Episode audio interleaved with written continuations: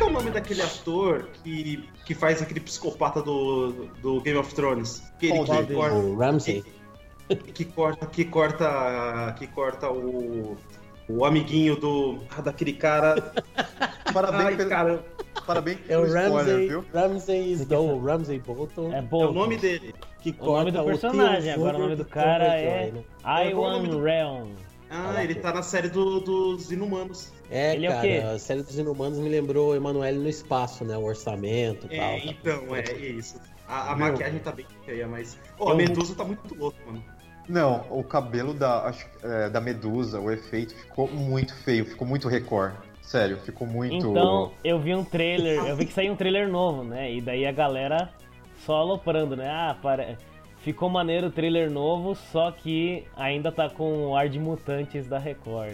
É, É, mas, isso mano, não vai ficar melhor que isso. Eu não assisti Tipo, trailer orçamento- nenhum. Ah, mas o orçamento é muito baixo, cara. Não vai ficar melhor. Pro orçamento tá bom. Deixa assim. Vai que eles pioram. Ah, ficou estranho. Não, o cabelo É. dela levantando assim ficou muito. Eu fazendo efeitos especiais em algum programa novo. Eu testando, sabe? é, sei lá. E, e- Não, e e, o algum- Dentinho, que é um cachorro que tem o poder de teleporte, né, nos quadrinhos. Caramba, cara, o Dentinho aparece, ele pisca, mexe a cabeça e aí ele teleporta as pessoas. Só que é tipo um efeito de. como se fosse areia, tá ligado? Aquele efeito que o Michael Jackson usou lá em 99 do clipe Remember, the Time. É, Meu Deus. isso aí. Nossa. É, mas assim, é, é- é assim, eu acho que é melhor ignorar tudo isso na hora de, de assistir o bagulho, meu. Ah, cara, é que nem você tá. É que nem Agents of Shield, né? Se bem que Agents of Shield não tinha ninguém com um super poder especial assim pra você mostrar que é feio, né? Exatamente. Aí tem essa diferença, agora que eu me É, toquei. e não, Mas, e é, tipo. Eu não invalidei o meu Agents comentário. of Shield.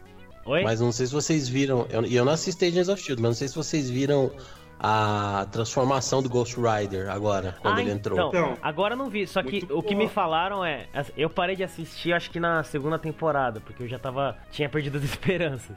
Só que me falaram que ficou melhor, e eu vi na internet, realmente parece que ficou melhor mesmo. E eu vi só o videozinho, um teaser do, do, do motoqueiro, tava da hora, mano. Melhor do que, do que os do filme do Nick Cage.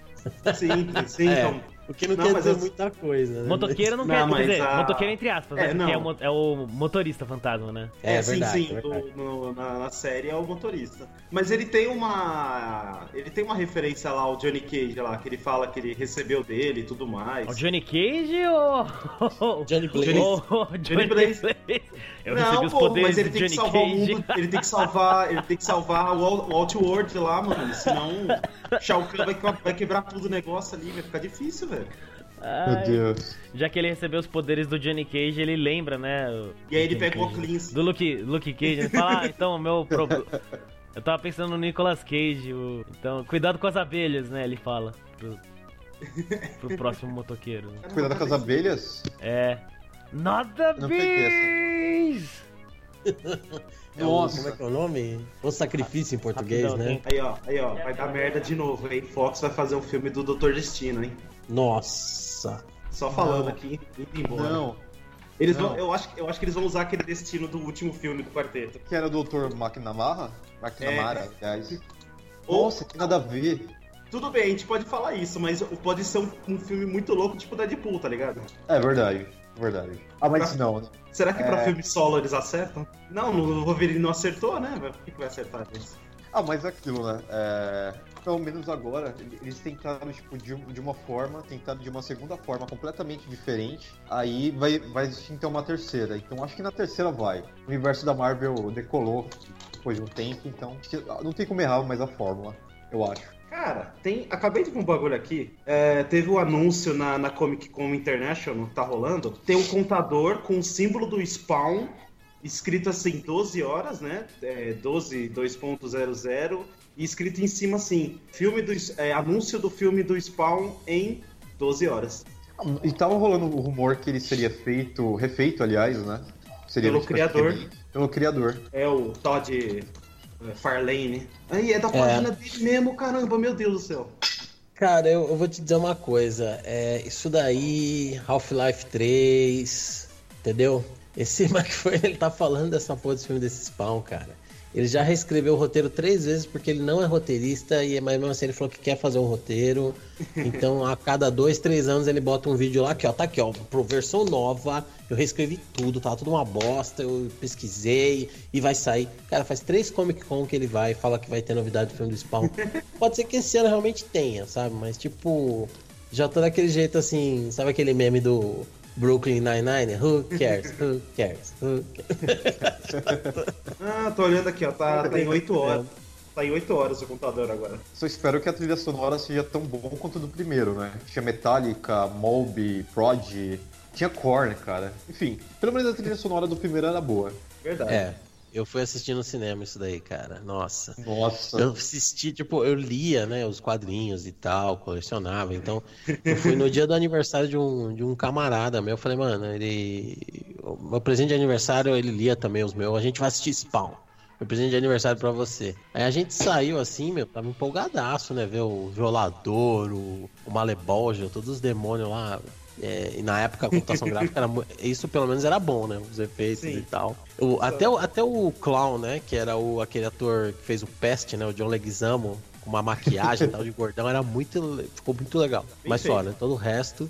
É. E a gente saiu, ele. Ah, então, aqueles demônios lá, eles só ficavam, né? Fazendo uma dancinha no inferno, né? Aquilo ali era estranho, né? É, é verdade, mas, mas o filme é legal, não, o filme é legal. A, maquiagem também do Spawn, né? Tipo, parecia um- colar um monte de hambúrguer, né? Na pele dele, né? É, tava meio estranho. Mas, mas é legal, legal, né? É, a capa dele eu achei meio estranha também, porque ela atravessava o pessoal, né? Tipo, quando a capa era feita de computação gráfica, ela passava através. A gente, é, aí, tipo, a gente vindo no busão voltando. Quando a gente desceu no ponto, a gente falou: É, aquele filme era uma merda, né? Desculpa, viu, cara? Qual filme? Spawn. Spawn, Caraca, Soldado do o Inferno. nosso host não estava presente. Bom dia. Eu não tava, falei que eu ia. Vocês não estão me ouvindo direito? Não, eu não ouvi você falar. É, eu não vi você falar. Acho que você falou na hora que a gente tava conversando, aí, aí a gente não, não ouviu. Não, só ia comentar, você viu, Fábio, a Spawn, eu vi o sacrifício do Nicolas Cage, eu li aqui. Eu vi no cinema no dia de estreia com meu pai. É, Caraca. Caralho, que filme ruim.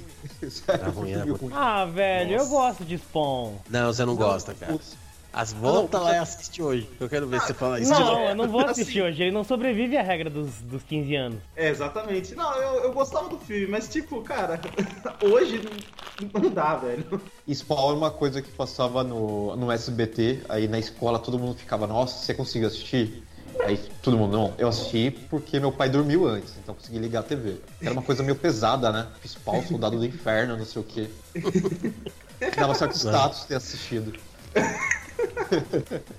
Eu lembro que teve um filme que eu saí, assi- eu, eu assisti com um brother da escola, acho que era na quarta série. E daí eu saí do cinema passando mal com dor de cabeça porque o filme foi pesado pra mim, que era o 13 terceiro Guerreiro. Aquele do Antônio. Bandeiras. Nossa, Isso é pesado mesmo. É ruim pra É, caralho.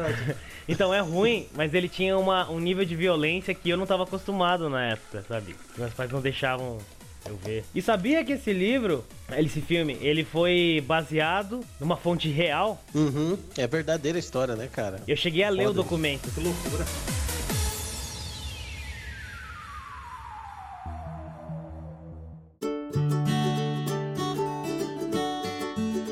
Sejam bem-vindos a mais um One Up Podcast.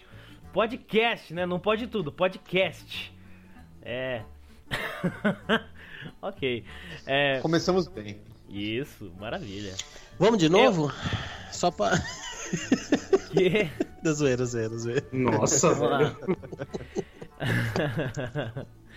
Eu sou o Jack e no fim desse episódio eu vou ensinar todo mundo a lutar contra o Shenlong no final do Street Fighter 2. Ok. Ouça até o final, hein? Não perca. Eu sou o Wallace e o esquema é segurar o B e apertar o Start no, no Altered Beast. Caraca, o que que acontece? Eu não sei, essa eu Eu não também sei. É. não sei essa. Vai, vai Essa é jogar, antiga. vai jogar. Tem no celular hoje aí, galera. galera. Olha, tá bom, sou Olha grosso. Você tá, você tá ganhando alguma coisa com os caras que portaram o jogo, é isso? Cega. Ah, eu tô, eu, tô, eu tô ganhando diversão, cara. Eu tô me divertindo muito com esse negócio, meu Deus do céu. Vou quebrar o celular, cara. O meu nome é Thor e vocês sabem, né? Aqui nesse CD tem 2 milhões de jogos, todos demo. Eu não resisti. Demorou, né? Demorou. Eu não resisti, foi mal. Desculpa, Digerati. Então, eu sou o Fábio Lizac, eu ia revelar algo durante o programa, mas já vou falar agora. Eu joguei fora todas as minhas revistas de game. Podem jogar. legal. Legal não, né? Mas legal. é legal não, mas... mas sabe que é. Bom, eu, no, durante o programa eu explico. Beleza. Então, hoje a gente vai falar aqui de uma coisa talvez pré-histórica, aquelas que guiaram a muitos nerds na época de 1990, as revistas sobre jogos. Vamos lá!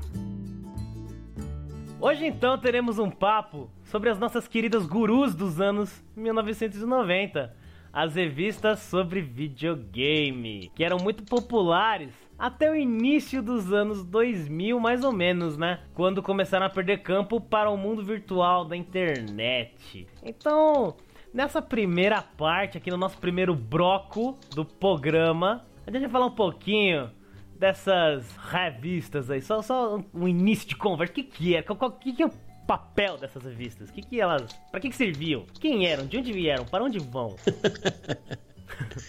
é, cara, as revistas de games tiveram um papel, nossa, importantíssimo pro, até para a indústria, né? Nessa época. Não só para o público, mas para a indústria e nacional mesmo, para o comércio nacional. Sim, com certeza. Vamos, vamos daí? Vai daí? E, e também ajudava você a, a, ganhar do Shao Kahn no, no Mortal Kombat. é, então, Ou deixar é. o Sonic amarelo, né? A gente não pode esquecer disso. Não, realmente. E assim, na época, aqui no Brasil pelo menos, óbvio, né? A gente vai falar do Brasil, porque do resto a gente não sabe. Então, quer dizer, a gente sabe, mas. Então aqui não tinha uma mídia, uh, vamos dizer assim, digital especializada em jogos, né? Até eu lembro de ter visto uns vídeos esses tempos aí da Globo falando dos jogos que era uma coisa do capeta. Eu vi no YouTube um vídeo assim. É, isso você vê em tudo que é lugar, né? É. Acho que, acho que é melhor não contar isso não. não, é, não é uma boa lembrança, cara. É, então. E os jogos, eles eram mal vistos, né? Por boa parte da população. Ninguém sabia o que, que era isso. Ninguém, eu digo, o grande público, né? Os jovens, nós, a gente sabia que era uma coisa dos deuses. os deuses japoneses. Mas assim, nessa época a revista, mano, ela. Que nem o Fábio falou. Sim, é... cara, porque. é legal a gente falar o seguinte, né? A gente tá pegando aqui as revistas da nossa infância, né? Coisas Sim. que marcaram, que foi o auge ali. Mas se a gente for falar de primórdios mesmo, tem um cara que a gente tem que falar aqui que também foi responsável pela publicação do primeiro jogo nacional, né? Que foi o Renato De Giovanni, que publicou a Amazônia o jogo, né? Em 83, porque ele não tinha assim uma, uma publisher, né? O cara mandou não tinha nem como mandar um CD pela revista. O cara colocou os códigos lá na revista Sim. e depois ele acabou se tornando editor da revista. Então, só que era uma revista de nicho muito específica, porque se na época que a gente era criança era foda ter um computador, era caro, naquela época era para muito poucos, então era um, um, negócio muito de nicho tal, e é claro, né, não durou muito, mas foi um, um marco, eu acho que daí começou. O cara é uma lenda viva, né, até hoje, o cara é um herói, vamos dizer assim, daqui do Brasil pro, pros gamers, e a gente do OneUp teve o imenso prazer de conseguir fazer uma pequena entrevista com ele no nosso One Up Drops de número 5, foi lá no Big Festival, Renato Giovanni, além da Viva. Só entrar lá no nosso speaker e ouvir, ou no seu agregador de podcast aí. Mas realmente, muito importante. E eu diria mais, como a gente já viu aqui, não tinha uma mídia especializada e era nas revistas de games que circulavam promo é, promoções não, mas propagandas de jogos, de lançamentos, de videogames e de locadoras, certo? Porque as revistas de games elas tinham uma ligação muito forte, muito íntima com as locadoras da época. Porque, para quem não sabe, quem é quem é novinho aí, quem ainda tá saindo das fraldas, naquela Minecraft. época. É, quem tá nos Minecraft da vida, aí, Steam, GOG.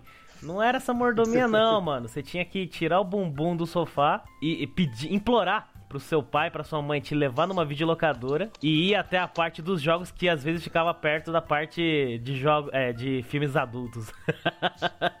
E daí você ficava lá vendo as fitas. E teve uma época também que teve CDs, né? depois, mas enfim, você tinha que ir na locadora para alugar os jogos. E nas revistas de games tinha propaganda, tinha o número de locadoras. E por que isso? Porque as revistas elas tinham essa sociedade, entre aspas, com as locadoras, que tinha muita locadora que recebia os jogos antes.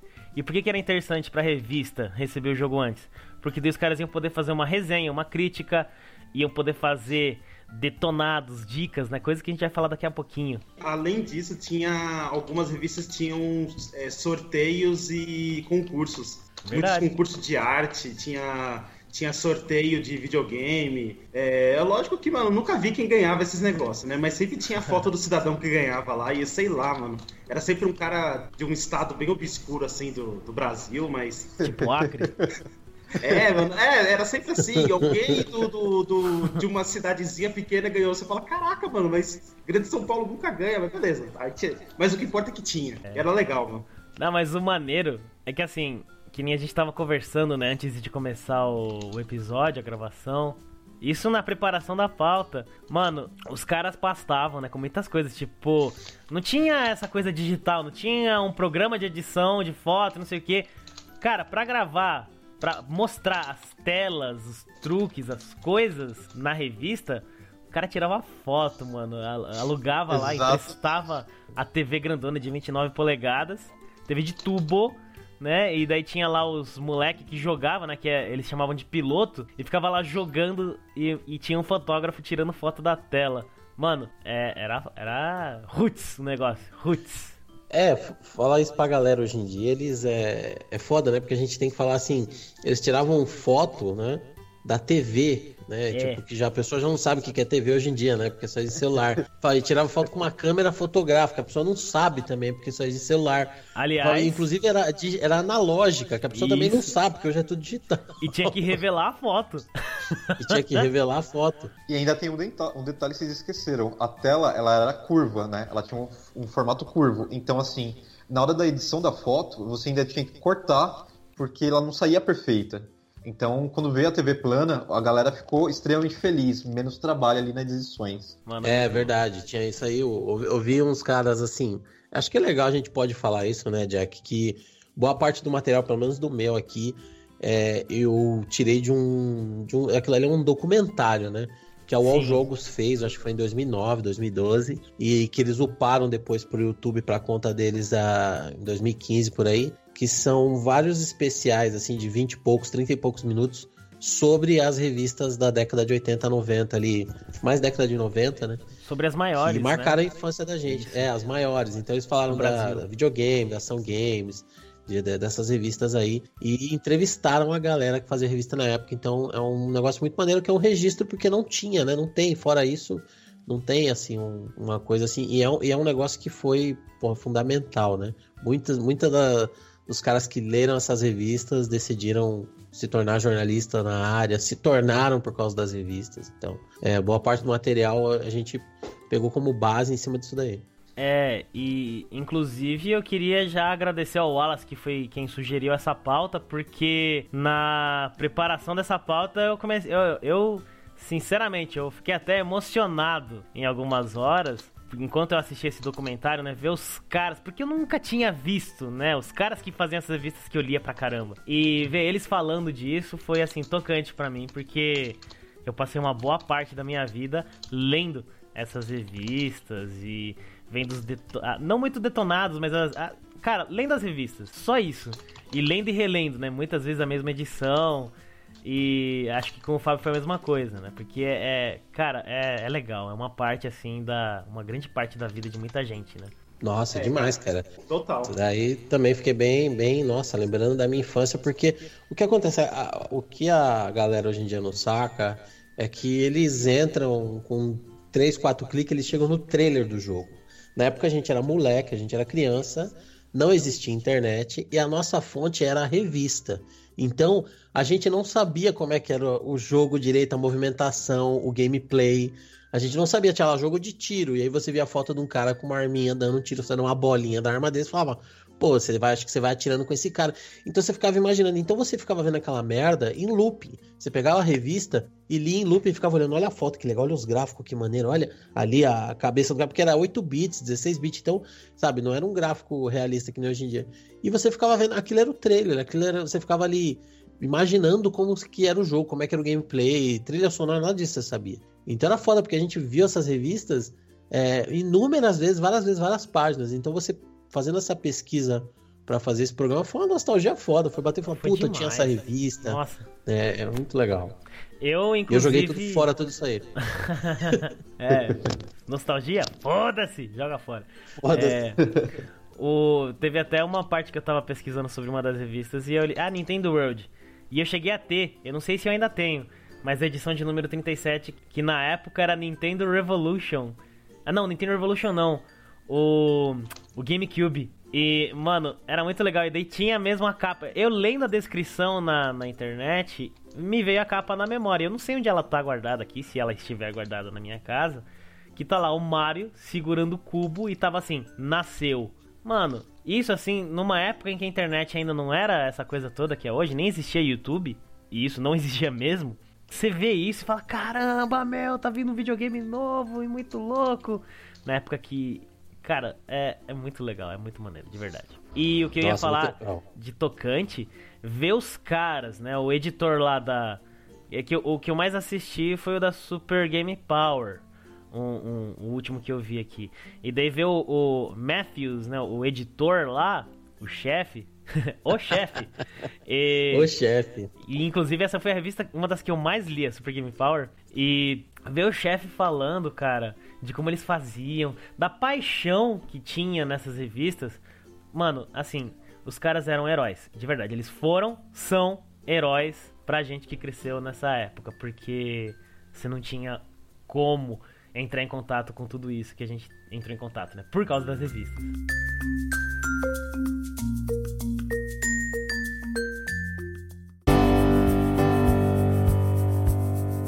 E eu acho que a primeira que a gente pode falar também, depois dessa do, do Renato De Giovanni, da, da- de, de PC, né? Que era até de PC, mas a primeira de games, assim, que eu acho que foi a mais antiguinha de todas essas, foi a videogame. Não sei se vocês se lembram dessa. Sim, Ela teve até uma vida lançada- curta, né? Sim, em 91, né? Ela foi, foi lançada primeiramente? Ela foi lançada em 89, cara. Isso, Ela 89. É mais antiguinha. É, 89, 90. É, ok, ok. Um pequeno, uma pequena grande margem de erro. continue, continue, por Apenas, favor. apenas dois anos. O que que acontece? Essa revista, né, a, a videogame, eu me lembro que eu comecei a procurar na banca, né, ou revistas a respeito desses videogames novos e tal. E eu me lembro que eu achei a, a- uma outra que acho que a gente vai falar depois que foi a maior dessa época, né? E a videogame ela tinha saído antes, mas o legal foi descobrir como foi feita, tá ligado? A e a maioria dessas revistas, né? Foi feito por uma galera que não, não tinha conhecimento de videogame. É, e, e- e o, eu vi a entrevista do cara que era o, o, o José Silveira, que era editor da revista, ele falando que o editor-chefe, né, da, da Duas Rodas, que, aliás, o, o editor-chefe da, das Rodas chamado José Silveira, ele procurou o Roberto Araújo, que era editor, que se tornou editor da videogame, ele trabalhava nas Duas Rodas, ele era jornalista lá, e falou pra ele assim, você sabe o que é Nintendo? Você sabe o que é Sega? E ele falou, não, não sei não, não sei. Falou, então, você quer fazer uma revista disso daí? É videogame. Ele falou, quero. e o cara foi atrás. E aí, tipo, ele não sabia. Aí ele descobriu que tinha já locadoras aqui no Brasil, que estavam alugando as, as fitas e tal. Ele foi falar com a molecada do colégio, que a editora da, da videogame era em frente a um colégio, né? Editora sigla. E aí a molecada falou, não, tem uma locadora ali e tal. Aí ele foi atrás dos caras da locadora e falou, a gente tá querendo fazer e tal, não sei o quê. E, meu, perguntou pros caras se eles poderiam ceder, se eles tinham interesse em ir lá, e aí fazia o anúncio dos caras lá. A maioria das revistas fe- fez isso, né? E ele montou uma, uma lan house lá, né? Uma casa de jogos na, na, na redação. Os caras levaram TV, ligaram TV, ligaram videogame, tudo. E ele chamou a molecada do colégio, falou, ó, chega aí, vem jogar aí. E a molecada jogava e ele escrevia e ele foi é, fazendo isso. E uma coisa curiosa é que, como ele era jornalista da Duas Rodas, né? Que a Duas Rodas era uma revista de, de moto da época que, puta, vendeu pra caralho, era muito popular, né? Então, e aí o que que acontece? É, uma coisa interessante é que essas revistas aí, elas tinham, elas usavam um termo que era piloto, né? O, o garoto que jogava lá, os, os, players deles que detonavam o jogo, que descobriam as dicas, eles chamavam de piloto, era um termo da época. E o negócio surgiu por causa da videogame, porque o cara era editor da Duas Rodas, né? Então, eles faziam um test drive com a moto, eles Olha falavam, nosso piloto e tal. E aí o cara, ele começou a chamar de piloto, e aí as outras revistas, são games, todas essas, também é, adotaram esse termo, né? E outro cara que foi editor, esse cara era o editor-chefe, né? O Roberto Araújo.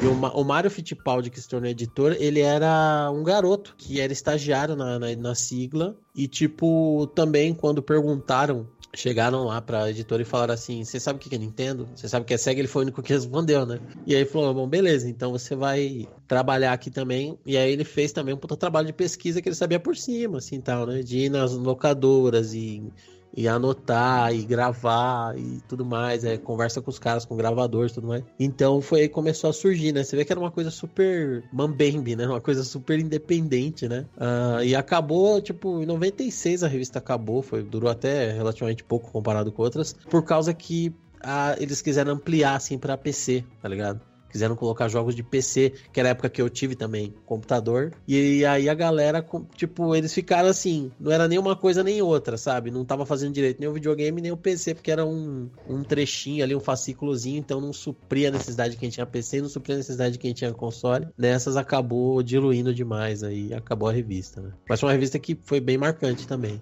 Realmente, ela tem uma importância histórica, né? Tremenda também aqui no Brasil. Muito, muito maneiro, cara.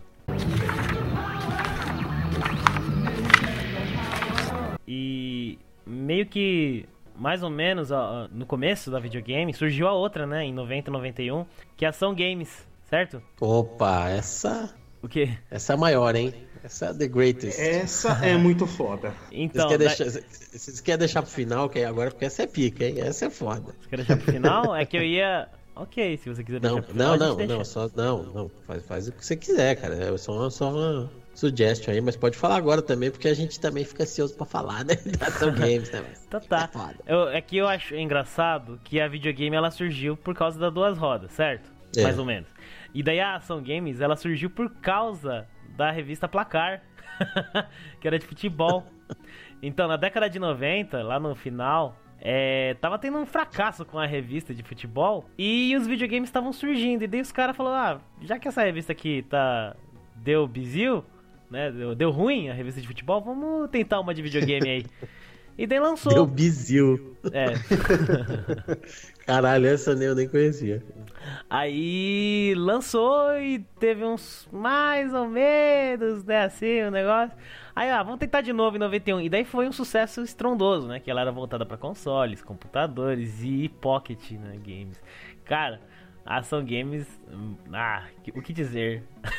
o que dizer? Cara, eu, eu, eu acho que, é, na verdade, assim, esse lance aí da placar eu não conhecia, mas o que eu sei é que quando eu fui na banca procurar, né, a revista e tal, na época eu era criança, é, minha, minha mãe levou na banca, ela uma das revistas que eu achei lá, além da, da videogame, era uma edição especial de uma revista de esporte chamada A Semana em Ação. Aí tinha Especial Games. É essa então, mesmo. Então, eu sei. Ah, então, então acho que não é da placar, acho que é dessa daí, né?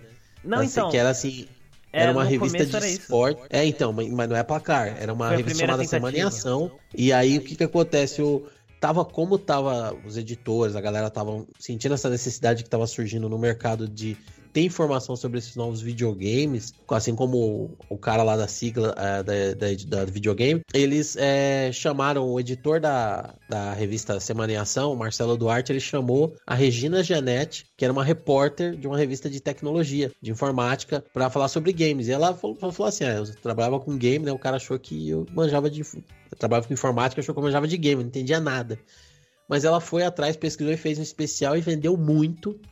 Aí depois de dois meses eles fizeram outro especial, Semana em Ação Games Parte 2. O primeiro é o que tem. É uma capa azul que tem uma tartaruga ninja. O, o segundo já é uma capa verde que tem o um Mario, acho que é isso. E aí em 90, a, aliás, em, em 92, a Abril tinha a editora azul, que era uma subsidiária, né? Para revistas pequenas. E aí saiu já como Ação Games, nessa editora azul, e com a Regina Genetti sendo diretora de redação, editora-chefe lá, né? E aí começou. Ela era quinzenal, né? Ação Games, eu nem lembrava disso. E ela é. tinha uma proposta que era meio ousada pra época, porque ela era uma revista no formato de revistas tipo Veja, tipo revistas de adulto, vamos dizer, né? É, Marie Claire, Cláudia, essas revistas de mulher aí. E, que era grande, lance... geralmente as revistas da molecada era revistinha, né? Sim. E, e ser quinzenal era uma, um puta diferencial, né? Porque era é, um problema pra concorrência o negócio, cara. É, porque você pegava a notícia cedo ali, né? Então, é, eles, eles falavam uma, eles falam inclusive que assim, por exemplo, a Super Game Power que a gente vai falar depois, eles tinham é, parceria com a Game Pro, que era uma revista grande lá dos Estados Unidos. Tinha outra que tinha uma parceria depois, desenvolvendo, não sei se era Super Game Power, com a IGM também, que ainda não estava sendo publicada aqui no Brasil. E eles não tinham. Então, assim, eles tinham que correr atrás, mas o esquema que eles faziam, eles corriam atrás da banca Uh, e os caras aqui, por algum motivo da banca, bancas que no centro de São Paulo na época, você só encontrava essas revistas em bancas do centro de São Paulo, né? Então, essas, essas bancas elas recebiam a IGM, essas revistas aí, que era absurdo pra época o preço, sabe? O bagulho vinha nossa, super faturado, assim, 50 pau mais uma revista. E eles compravam para ler a matéria, a Game Pro EGM, e em cima da, do que a Game Pro EGM fazia, eles publicavam. Mas essas bancas aqui do Brasil recebiam antes até da revista ser publicada lá fora. Não sei porquê, acho que os caras tinham medo de atrasar e o cara aqui cancelar a publicação, a assinatura. Então eles já mandavam mais cedo. Então eles meio que conseguiam. É, a gente não ficava tão defasado em comparação com os americanos ter a notícia, né? É, quando a revista chegava na banca, tava quase ao mesmo tempo chegando a EGM na banca nos Estados Unidos. Isso era maneiro pra caramba, né, cara? Pensar que naquela época em que não tinha internet, não tinha esse negócio todo, não tinha essa facilidade de acesso à informação, você ter uma revista quinzenal e você sabia, ficava a par, né, das coisas que estavam acontecendo lá fora, é incrível. É incrível demais. É. É demais, cara. Eu me lembro que é, eu tive várias, né, games e, e eu joguei fora, eu falo, aproveitando falar isso, eu joguei fora minhas revistas de games exatamente por isso, porque virava uma obsessão, cara. Você ficava vendo em looping aquela merda. Porque você queria ver a novidade sobre aquele jogo, você queria muito conhecer aquele jogo. E você já tinha lido a matéria, você já tinha visto as fotos. Então você ficava um negócio automático, você olhava, você lia e você, eu já sei, mas por que eu tô lendo, sabe? Porque era angústia, ansiedade de eu quero ter esse jogo, porra, eu quero jogar, tipo, é, é, era só jogar, não tinha mais o que fazer. Não, não tinha mais que... nada ali pra você extrair. Isso quando você não ficava olhando a capa, né? Todos os detalhes Olhando a capa, capa. também. Nossa, é. Lendo a capa. Puta, era foda. E depois de um tempo, alguns anos depois, com a internet tudo, eu tava com essas revistas e eu olhava, e ao mesmo tempo que era, pô, que legal, lembro onde eu comprei, lembro o momento que eu li essa revista, dava um deprê, porque, tipo, você olhava e falava, puta, notícia do que vai ser Bubsy 2, olha que merda, sabe? Tipo, cara foda-se hoje em dia, né? Tipo, era, era só notícia velha de game e, e, a diagramação dessas revistas, assim, tirando ação games e tal, que tinha até uma diagramação mais maneira, a diagramação delas era feia, né? Era feia, era umas corzinhas feias, era uma galera que não, não tinha uma diagramação legal, era, tá, ainda tava testando algumas coisas, né? Na década de 80, começo da década de 90, fim da década de 80, então não tinha uma diagramação bem legal, assim, era uma coisa meio poluída, era umas cores uns, uns verde pastel, assim, de fundo hum. com, a, com a letra preta, com a, uma fonte amarela, um né? Um lance psicodélico, coisa, né? Parecendo, é, parecendo o começo de, de, da internet, aquelas páginas de HTML que o cara fazia, colocava a fonte vermelha, né? Aquelas coisas bem... Fundo é preto e a fonte que... vermelha. É que assim, além de ser de videogame, né, muita gente não levava muito a sério e, é, e muitas das revistas não tinha profissionais, uh, jornalistas, né, repórteres era a galera de jogos. O, ou o cara, que nem a.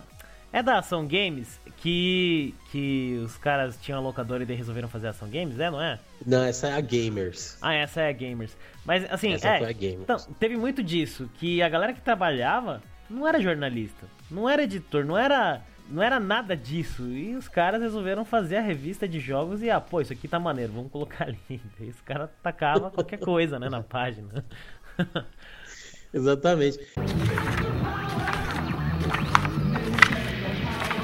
É, a Gamers, ela surgiu, pra você ter uma ideia, a videogame ela acabou em 96, né? A Gamers ela surgiu em 95, ela já surgiu bem depois. É, e era uma revista meio podrinha, assim, mas, mas a gente. antes da gente. Ela, ela, era bem podrinha, cara.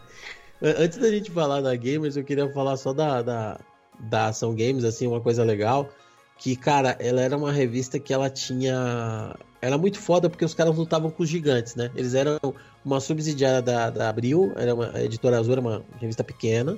Eles não tinham nenhuma, nenhum certo, nenhum tipo de parceria com revista gringa, mas os caras, eles tinham um negócio que era muito foda, né?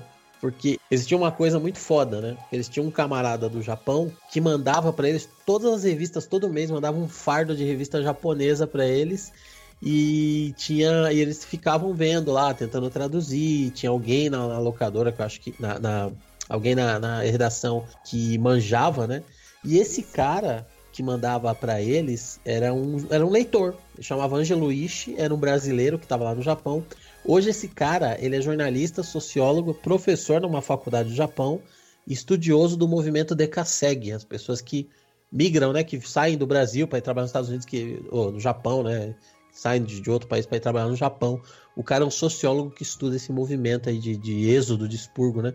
Quer dizer, o cara virou um cara foda, cabeça, pra caralho. Vocês procurarem Angelo Ishi no YouTube, você vai ver palestra do cara, vídeo dele falando sobre isso. E era esse cara que, que colaborava com eles. Então eles conseguiam ah, pô, como é que eles conseguiram aí? O cara que tinha parceria com a revista americana não conseguia, sabe?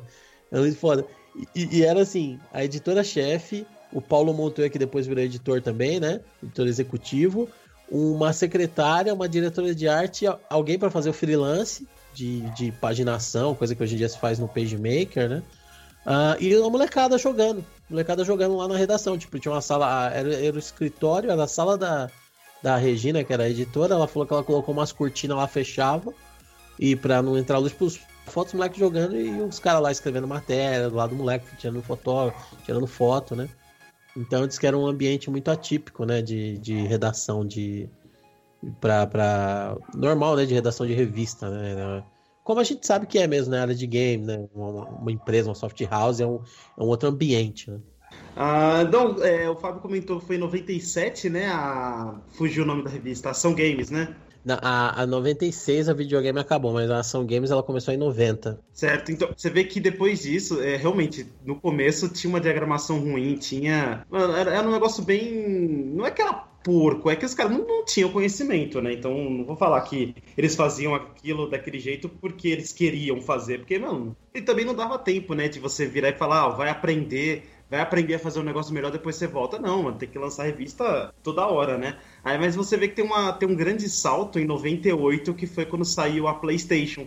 Calma, calma, é, calma, calma. Tá indo muito adiante e a gente ainda tem revista antes disso pra falar. Pensei, pensei, que era, pensei que era o João Kleber. Para, para, para, para, para. Não, é que ele comentou aquela que acabou em 97, ah, então beleza, é um ano depois. Não, é que a gente ainda é. tem a Super Game Power que ela é de não, 94. E, outra... e tem a Super Game, a Game 94. Power e a Gamers. Não, e, e, não só isso. Eu não sei se vocês se lembram das edições especiais da, da, da Ação Games, porque depois Sim. ela saiu da editora Azul e ela foi pra Abril. E foi o que fudeu, né? Porque a Abril começou a exigir mais número, que os caras vendessem mais. Elas vendiam bem pra uma editora pequena, mas pra Abril era. Não, não era, sabe, números satisfatórios. E eles começaram a lançar um monte de especial e diluiu demais, ficou caro. Eles lançaram umas edições com umas capas, puta, desenhada que não tinha nada escrito, né? Vinha escrito assim, as matérias escritas num plástico e aí você abria a revista e tirava o plástico, então a arte da, da revista estava intacta ali, né? E que tinha uns caras que desenhavam muito, né? Mas é nessas especiais aí que eles fizeram, tinha uns que vinham fita de VHS, e saiu vários desenhos da SNK. Saiu o Samurai Showdown, o Fatal Fury, Art of Fighting. Não sei se chegaram a pegar isso daí. Sim, o, é, os irmãos Bogart e o amigo Joey. Os irmãos Bogart, isso aí. Isso aí, cara. Saiu tudo por essa revista, né? Eles chegaram a lançar Aqui, a, junto com a. Não sei qual é o nome da distribuidora, mas a Ação Games que fomentou isso. Abriu, o né? Fatal Fury The Movie, né? Que saiu aqui como Fatal Fury 3, que lá no Japão é. passou no cinema e tal. Ah, é maneiríssimo, cara. Muito maneiríssimo. Tô dando até uns arrepios aqui de nostalgia. Muito foda, cara. Bom, ainda nessa época, a gente teve duas revistas que não, não deram muito certo, que é a Super Game e a Game Power. Uma, a Super Game de 91 e a Game Power de 92. As duas resolveram unir forças e, pela união de seus poderes, em 94 nasceu a Super Game Power. Que aí, assim, essa é a que, a que eu mais acompanhei. Eu acompanhei mais ela do que a Ação Games, pra ser sincero. Porque eu achava maneiríssima aquela equipe, né? O chefe, o Akira e agora. ah, o... Tinha até o Ombudsman, né? Que o caraca, o que, que é Ombudsman, né? Tudo da hora, que porra Nossa, é, é verdade. Puta merda. Então. e, mano, assim, ela era uma revista mensal sobre os consoles e os jogos da época. E ela tinha dica, detonado, tudo aquilo que uma revista tem. É, ela tinha, assim, uma ligação direta com a Game Pro, que era a revista americana, né? Só que assim, eles faziam a. Na revista Super Game Power, eles colocavam muitas resenhas, muitas críticas traduzida diretamente da Game Pro. Só que à medida que foi indo, né, que a revista foi adquirindo a sua personalidade, eles conseguiram escrever as suas próprias resenhas com seus próprios jornalistas brasileiros. Então, assim, o diferencial da Super Game Power era a equipe, né, que era uma equipe fictícia com personagens assim muito legal. E inclusive nesse nesse documentário que a gente tava vendo, tem lá o Matthew Shirts, que ele era o editor-chefe, e ele sim era um jornalista mesmo, ele era do Estadão, se não me engano. E daí é, ele falou, pô, mas. Tinha trabalhado no Globo também, né? É, é. Não, e hoje o cara é foda, né? Ele é editor da National Geographic. Da National e... Geographic, puta que pariu. o cara é foda. E, não, e é legal porque ele fala de um jeito tão legal, né, na, na, na, entrevista, ele falando que ele sente muita saudade, né, da, da, da época da Super Game Power. E, cara, eu entendo perfeitamente, né? Porque o jeito que eles falam, como era a equipe, ele falou, ah, eu pegava os moleques lá tal, não sei o que. Mano, é muito legal. E assim, e ele é, é uma figura, né? Porque ele é gringo, é, né? Ele é americano, ele, ele tem um sotaque americano. É, é muito legal, cara. E assim, ele trouxe esse lance profissional dele pra revista e, cara, o lance da, da, dos personagens. Ele mesmo, ele falou, poxa, eu já era mais velho e eu não tinha como falar, né, com os jovens assim, daquele jeito. Então, daí eu criei o chefe, que era o personagem, o chefe da Super Game Power. E dele falava em primeira pessoa, tudo lá. E assim, a linguagem da revista era maneira. E esse era o primeiro diferencial, a equipe. Né, que eles inventaram personagens homenageando amigos e pessoas da. Teve o Bill Games, que era um especialista em tecnologia da revista. Nossa, e, é, eu lembrava disso. É, outro diferencial que me lembrou quando o Fábio falou da Ação Games, que tinha o cara que trazia, mandava revistas japonesas pra galera da Ação Games, a Super Game Power tinha uma coisa parecida, que era o Akira e agora. Que ele era um maluco, um japa, que sabia ler japonês. e daí é legal é, ver o Matthew Shirts falando, né? E ele ia lá na Liberdade, ou sei lá onde que ele dizia que ele ia, ele não falava direito, pegava uhum. as revistas em japonês, lia e traduzia pra gente e já falava aqui. Então esse era. Mano, isso é um puta diferencial também. Os caras conseguiam ter informação uh, direto da fonte, né, do Japão. Cara, é, é assim, ah, é muito legal. a Super Game Power, não, e, ela é muito Isso é legal. é foda mesmo, porque eles é. chegaram a fazer capa com Star Fox 2, né? Eles colocaram sim, lá, é, o Fox é o nome do, do, do, personagem lá, né? Fox McCloud. Fox McCloud está, McCloud está de volta, negócio assim. É... E por quê? Porque eles pegaram a notícia da revista japonesa. Quando chegou no ocidente, na, na, na EGM, na Game Pro, já tinha sido cancelado. A galera falou, ah, isso daí é notícia velha, a Nintendo já cancelou. Mas os caras tinham pegado primeiro e chegaram a lançar aqui. Eles pegaram a, um, monte de outra, um monte de coisa assim que depois a gente soube que foi cancelado, mas eles deram tão em primeira mão que na época ainda tava valendo, né? Exatamente. Né? E inclusive é legal falar isso que o Star Fox 2, que não chegou a ser lançado, ele foi lançado agora, naquela versão do SNES, né, na versão nova. É verdade. A gente falou disso na One Up Live 8, que a gente falou da lista de todos os joguinhos que saíram nesse videogame novo. Novo, né? SNES, retorno do SNES aí. É, é muito maneiro, cara. Os caras recebem informação até antes do que o maluco lá da, dos Eu tenho uma.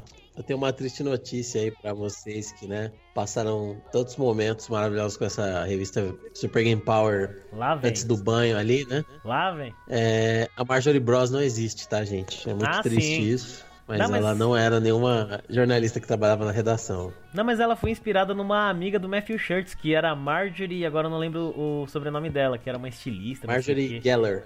Isso, Marjorie Geller. É muito maneiro. É, estilista, né? Só não era, né, gatona que nem a gatona do. do. do, do Super Game Power. Cara, como eu sou um Stalker Freak, eu vi umas fotos antigas dela, ela era muito gata.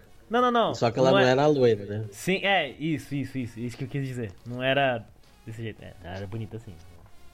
Ah, muito bonita, muito maneiro. É, eu vou te confessar que eu não gostava muito da videogame, porque eu, eu, eu odiava esse negócio desses personagens, assim. Da eu muito fake. Da, da, Super Game Power, né?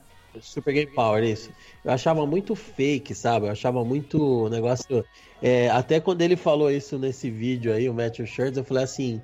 É, ele falou que era exatamente isso que você falou, né? Era uma forma de de conect, se conectar com os jovens, porque ele já tinha uns 30 anos na época. Eu, falei, eu pensei comigo, ou era uma forma dele ficar nos bastidores e falar, porra, eu sou jornalista da colunista da, da, da Folha, né? E jornalista da editora Globo, não quero me envolver com essa merda de videogame. Poderia ser os dois, né? Mas assim, é, eu tinha um camarada, tem um camarada que é mais jovem, tem uns 28 anos hoje em dia, e ele comprou todas, todas, todas, todas. Ele teve todas as Super Game Power, era a única revista que ele comprava. Então eu acho que era legal porque tinha um apelo mais pro, pro jovem mesmo, né? Esses personagenzinhos, tinha. E, e, acabava, mesmo que eu não gostasse muito, de vez em quando eu comprava. Depois do tempo eu parei de comprar porque eu achei que o conteúdo tava fraco, assim, né? O, o, o conteúdo da, da, das matérias estava muito. É, o, o que, que aconteceu? A maioria dessas revistas, né? Quando você vê os caras comentando, eles não tem muito rancor, assim, porque acabou, né? Não, não se lamenta muito, ah, foi culpa de fulano. Eles reconhecem que a maioria dos casos eles não souberam se adequar eles não souberam evoluir junto com o gamer, né? E a Super Game Power, acho que ela foi a primeira a ficar muito datada, porque eles ficavam mostrando fotinho, falando da novidade e faziam uma análise que era um mini review, assim, era uma opinião, na verdade, sabe? Era uma opinião do cara, ah, gostei é, de tal jogo, não sei o que, e escrevendo como se fosse aquele personagem. Então ficou um negócio assim que você lia e depois fala, mano, por que, que, eu tô comprando essa porra aqui, sabe? O cara não tá falando nada que eu não, não converso com o meu camarada ali que jogou também o jogo, que, que, trabalha na locadora, né? Que vê a molecada jogando. Então, eu acho que esse foi o, o problema da, da Super Game Power. Realmente, você tem razão. Mas não, não deixa de ser maneiro né, na, na época, por conta da informação que chegava um pouco antes, né? Por causa do, do Akiri agora. E esse apelo, né, que teve até para chamar os jovens, né?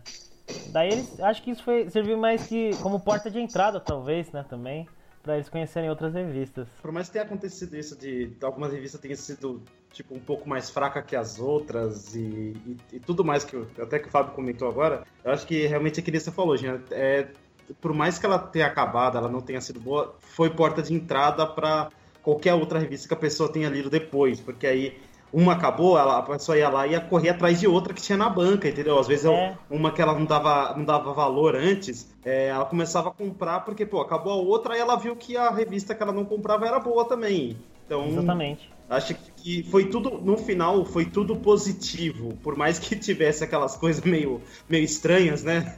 Em algumas revistas, ainda assim foi, foi tudo positivo no geral para aqui no Brasil, né? Porque a gente estava comentando no começo que se não tivesse sido as revistas, cara, a gente estaria num atraso muito maior do que é hoje. A gente estaria muito, muito atrasado em, em, em, tudo, em tudo, todo tipo de coisa relacionada a videogame, acho que a gente estaria atrás. É, saber o lançamento, ver trailer, tudo isso. Acho que. Não, com, com a gente certeza, não teria tido a experiência, eu acho. Estaríamos nos Baixados das Trevas.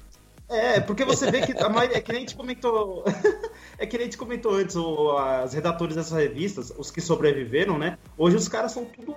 São tudo gente foda, mano. Os caras estão é... tudo. São, é, como é que é? Redator de algum, algum site muito grande. Tem ou... dois aí que a gente vai falar um pouquinho também. É, exatamente. Então, meu, é, eu acho que isso tudo foi positivo, foi muito da hora aquela época. E, e mas realmente, o que tinha que revista que morria rápido era absurdo, cara. Porque tinha revista que eu não. Eu, eu via uma época e depois, numa, num pouquinho depois, eu já não via mais na banca. É. Eu via, às vezes, quando, quando o, carinho, o tiozinho da banca trazia a edição antiga, sabe? É que ele Sim. tinha guardado em casa e rezava para vender aquele negócio. Pra se eu livrar também. daquilo ali. É, tinha semana que eu ia na banca comprar uma revista X e daí eu chegava no, pra comprar a próxima edição. Eu, ué, mas cadê aquela outra que tinha aqui? Não tem mais? Ah, não, essa morreu. Deu, pô, como assim? É, é era difícil, cruel, né, cara. Né, era, uma, uma, época, era uma época tensa, principalmente pro cara que era o dono da, da banca, né? Porque é ele tinha que forte. falar pra todo mundo. É, ele tinha que falar pra todo mundo, cara, não vai ter mais. E a galera, por quê? Aí, tipo, aí você vai explicar pra criança o, o porquê que não vem mais a revista, meu. Eu quero! Não, mas sabe o que é o mercado? A quantidade de Mas eu quero! Ah, a criança não tem essa de mercado, não, pô. Não tem é, essa de mercado. O mercado é assim, quando você menos espera, ele fala, ligue já! Né? O mercado, o, o Walter Mercado. Verdade. Uau, Nossa, você cara, não ri, você tá incentivando cara, essa merda. Cara, Pô, ninguém... você que tá financiando essa porra. Cara, mas ninguém que nasceu em 2000 vai entender isso, velho. Ninguém. Ninguém, ninguém. Ninguém, Meu você Deus. é um maldito. E ó, eu... Inclusive. Nossa, obrigado. Caraca! Nossa. Die, monster.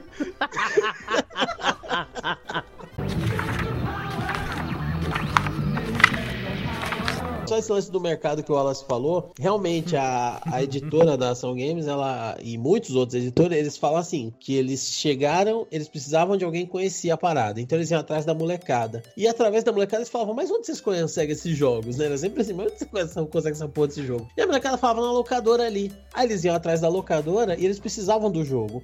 Então eles faziam permuta com a locadora, falavam, ó, a gente tem uma revista, a gente vai anunciar a sua locadora lá e vocês deixam o jogo com a gente. Então era tudo na base assim, os anúncios da revista, a maioria não era pago, era tipo, era em troca do jogo, porque eles precisavam do jogo fazer a matéria. E... Então a locadora ia lá, deixava o jogo pros caras, os caras jogavam e anunciavam a revista. Não, então, vale lembrar. aí que começou a de- divulgar, né, a locadora. E vale lembrar que os caras emprestavam o jogo por, sei lá, dois dias, né? E o cara tinha exatos dois dias pra zerar o jogo e descobrir tudo que ele podia do jogo, né? Os pilotos. Exatamente, cara. Era, era tenso, mano.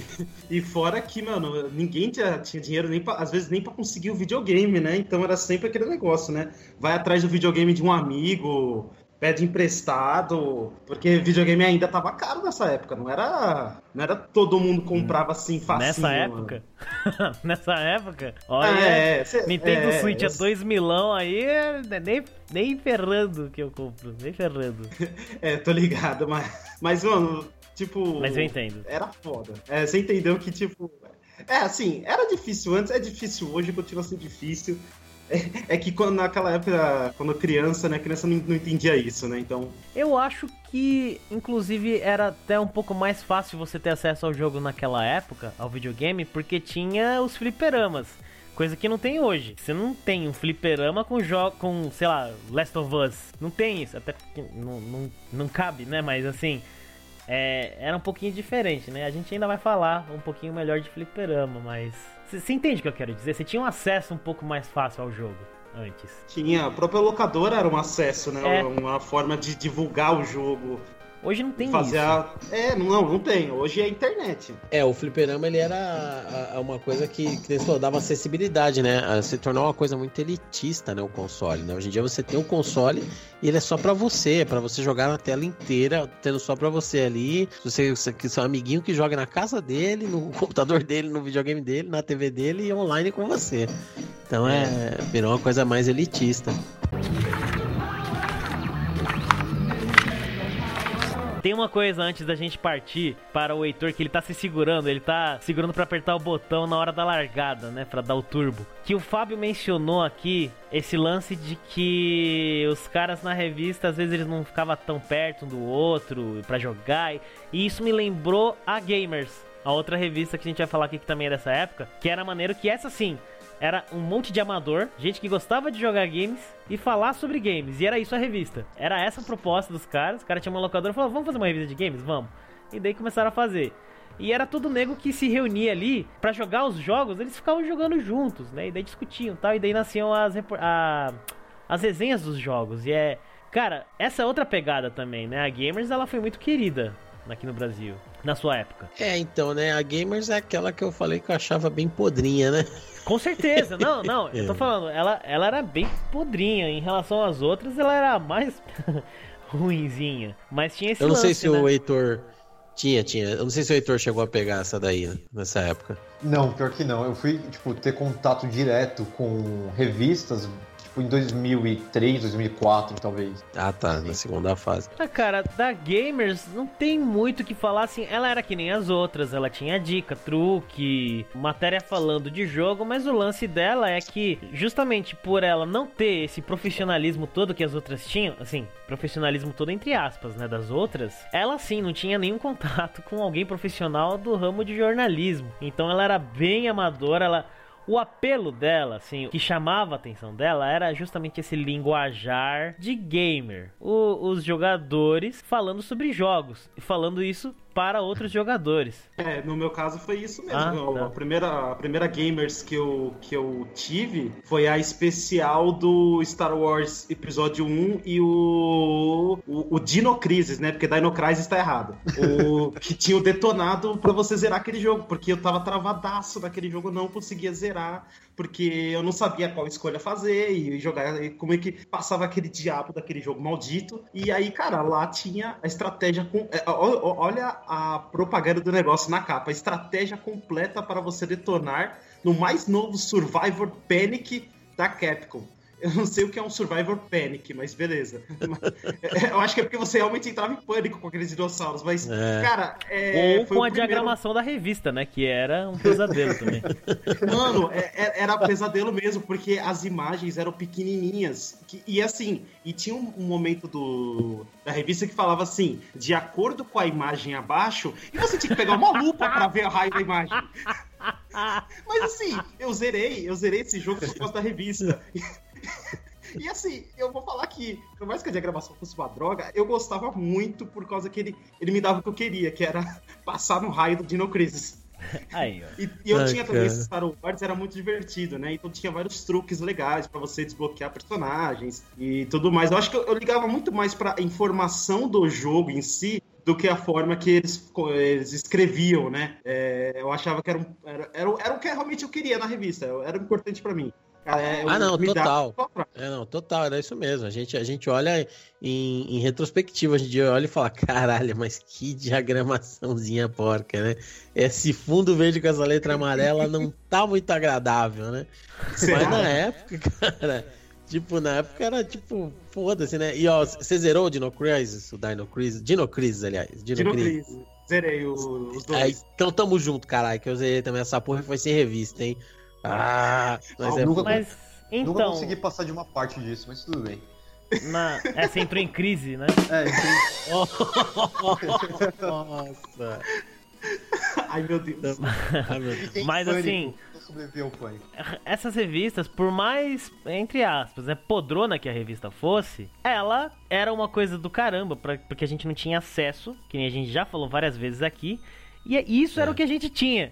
E era bom. era o que a gente queria, realmente, era o que a gente queria. A informação do jogo, como passar na fa naquela fase, em determinada parte do jogo, ou um truque para você conseguir desbloquear um personagem secreto. Cara, era isso. É para isso que servia essas revistas, para você se informar, né, dos lançamentos e novidades. É, cara, era o, o supra-sumo da época, né?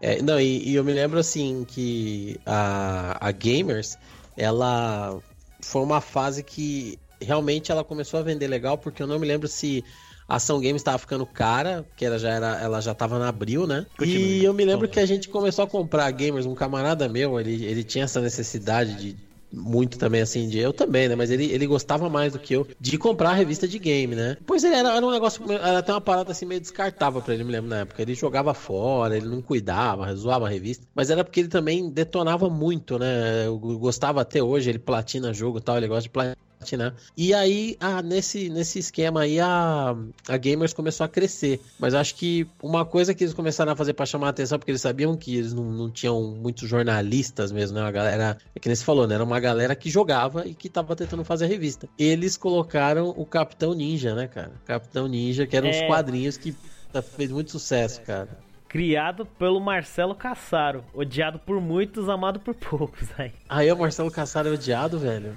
Ou oh, eu tinha um amigo que odiava o Caçaro. Ele sempre falava, que, galera, ah, será que o, o Caçaro que fez? Morra, Caçaro. Ele falava sempre assim. Ah, por causa da Dragão Brasil, ele, ele era meio babaca em algumas coisas que ele escrevia, mas assim, eu até achava maneiro, cara. Aquele negócio, né? Ganhou popularidade, já, já, já tem um hater, né, cara? É. Um pouquinho, mas já tem alguém que odeia, né? Sempre.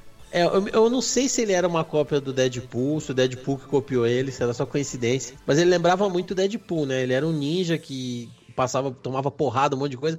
O visual dele era ridículo, né? Ele tinha um visual bem. Era um, um cara com uma toca ninja, uma katana, uma Uzi. E ele ia tirando sarro dos, dos, dos, Era uma coisa bem estilo Deadpool mesmo, né? Ele ia tirando sarro dos personagens de outros games, de filme. Bom, mas, mas é, é, cada revista tinha o seu mascote, o seu diferencial aí, a Super a Super bugou Super cérebro. Game Power. A Super Game Power tinha lá a sua equipe fictícia, a Gamers tinha o Capitão Ninja, enfim, né? Tinha todas essas coisas que surgiram nessa época que eram maneiras de certa forma. Inclusive o Capitão Ninja virou quadrinhos, né, depois. Virou. Sim, ah, sim. Só, só, um, só um adendo aí, né? A Gamers, ela era uma revista que foi criada pela, pela, pela locadora Pro Games, Isso. que era uma locadora que era um arregaço na época, né? Os caras falaram que em três meses eles estavam com sete filiais. Eles abriram, começaram a fazer propaganda nas revistas e começaram a galera ligar para eles. A gente quer trabalhar com a marca de vocês. Nem sabiam o que era franquia. Começaram a abrir franquia E aí tiveram a ideia, né, de abrir, de fazer uma revista também lá, tá ligado? E aí, tipo, foi aí que eles começaram a chamar, por isso que não tinha jornalista, eles começaram a chamar a molecada que ficava na locadora o dia inteiro lá, trocando ideia, né? Quem nunca, né? Ficava lá enchendo o saco e falou, moleque, você não quer fazer uma revista aí? Então era um negócio super é, amador. Mas apesar dessa, desse amadorismo, a galera que saiu de lá, Eric Araque, Fábio Santana, esses caras trabalharam depois na EGM. O, o Eric Araque eu não sei o que tá fazendo hoje em dia mas ele trabalhou durante muito tempo na IGM, que veio depois, a gente vai falar. Mas o Fábio Santana ali trabalhando na IGM, hoje ele é PR da Capcom Brasil, Relações Públicas da Capcom Brasil. Tava, tava verificando aqui agora, é uma coisa que eu, cara, eu, eu tinha esquecido totalmente, que era a questão dos preços. Tava olhando aqui as gamers, né, que a gente tá falando dela, e não sei se vocês já notaram, o, o preço alterava um pouco de edição para edição mas a, a, a, variação era de geralmente um real, né? Tô olhando aqui uma, uma especial do Castlevania Symphony of the Night, era 2,90, cara. 2,90. O que que você compra com 2,90 hoje? Ah, mas se a gente, tá, a gente tá falando da década de 90, eu tô falando de um salário médio pelo menos umas 10 vezes menor do que a gente tem hoje.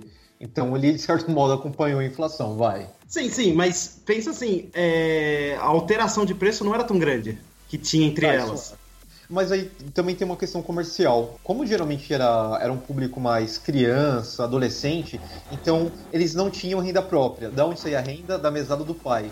Como o comprar a revista saía de é, do bolso do pai, da mãe que seja, então alterar o valor era significava que o meu público vai ter que pedir mais dinheiro, tipo, por uma coisa que é mensal ou semanal. Então não era muito interessante é, manter um, um valor ou uma margem tipo próxima é, comercialmente era mais inteligente. Né? E em um dos vídeos, eu não lembro quais, dos documentários, eles comentam sobre isso, que é, aumentar o valor ou diminuir era um problema exatamente por isso, porque o público que comprava precisava de dinheiro para comprar revista e para ir para os fliperamas depois. Então era, era bem pensado, era, tinha uma malícia aí. Não que não fosse barato, realmente era realmente muito barato, mas tinha uma malícia aí, tinha uma jogada é.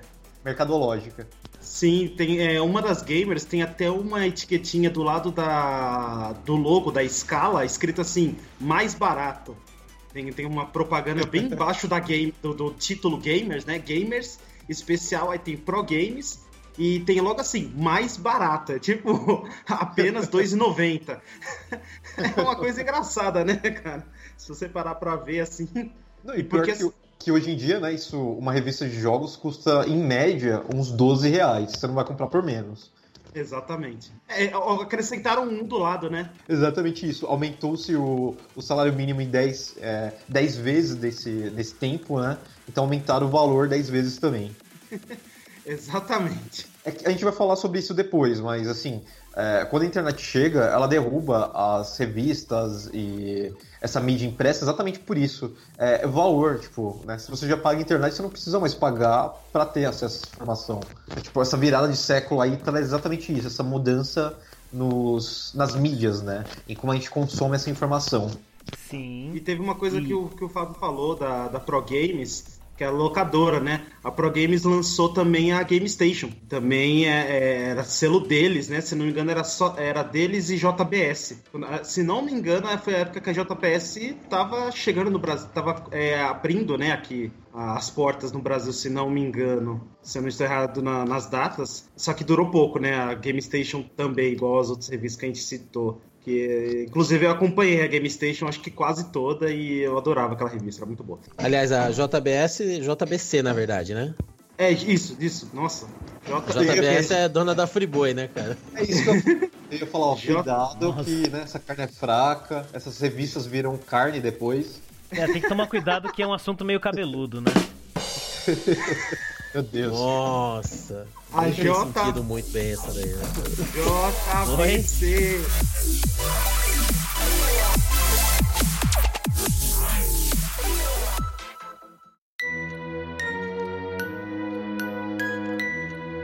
O Heitor falou um pouquinho dessa virada de, de, de século, então vamos falar de quando elas as revistas começaram a sair novas revistas, né? Começaram a seguir outras mídias, que aí mudou realmente a mídia do jogo, de fita para CD.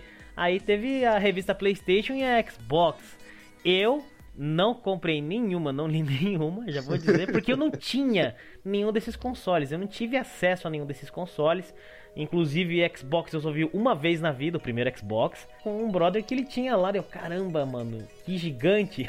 Foi a primeira coisa que eu pensei. E PlayStation, eu só fui ter acesso a um PlayStation quando já existia um PlayStation 2. E já falei várias vezes aqui que foi na época que existiam aquelas casas de prazer, né? Que você pagava por prazer por hora que tinha videogame e tal. Enfim, essas revistas. O que dizer sobre essas revistas? Vamos lá, Heitor, meu querido Heitor, você Thor, que sabe mais sobre isso. Fala aí pra nós. Primeira coisa que a gente tem que comentar aqui é a mudança no, na maneira de fazer um review. É, lá na década de 90, o review ele era meio. Ele carecia de informação, digamos assim. Vira o século, isso muda. Então o review ele vai começar a contemplar sonoplastia, muito mais é, gráfico, roteiro, interação, jogabilidade. Agora não é só falar que tal parte do jogo você pega, uh, escolhe a. a força à esquerda, você aperta o X bolinha frente. Não, você tem que dizer por que X bolinha frente deixa o jogo mais legal. Então, o tipo de jogador aqui ele muda, ele fica mais crítico. A, a maneira de escrever jornalisticamente também melhora, melhora bastante. É, é nessa época também que é, esses jogadores da década de 90, agora eles têm pelo menos 20, 22 anos. Então, ele é um jogador adulto. Então, a visão dele com o videogame é, muda. Então não é só não é só o lazer, não é só um momento de duas horas ali quando seu pai ou sua mãe deixa, antes de começar a novela. Possivelmente aqui, você já tem o seu console, então você é um consumidor mais ativo. É você que paga por, pelo console, pelo jogo, pelas, pelas fitas, se você ainda tem um console de fita, ou pelos CDs agora. Então é, a necessidade de diagramação melhor, melhor é, escrita, capas mais chamativas, mais também mais instigantes. Né? Todo, todo esse contexto ele, ele fica mais profissional ainda. Então, assim, a, a, nessa época também a gente tem é, um embate maior entre essas empresas. Né? A gente fala de Xbox e PlayStation porque, dentro desse, desse período, eles são os consoles que vão fazer a cabeça da galera, né? Vem o CD, a galera pira, tipo, a gente não precisa mais soprar fita, nem ficar lambendo ela para ela funcionar, né? É só ter cuidado com o CD e colocar.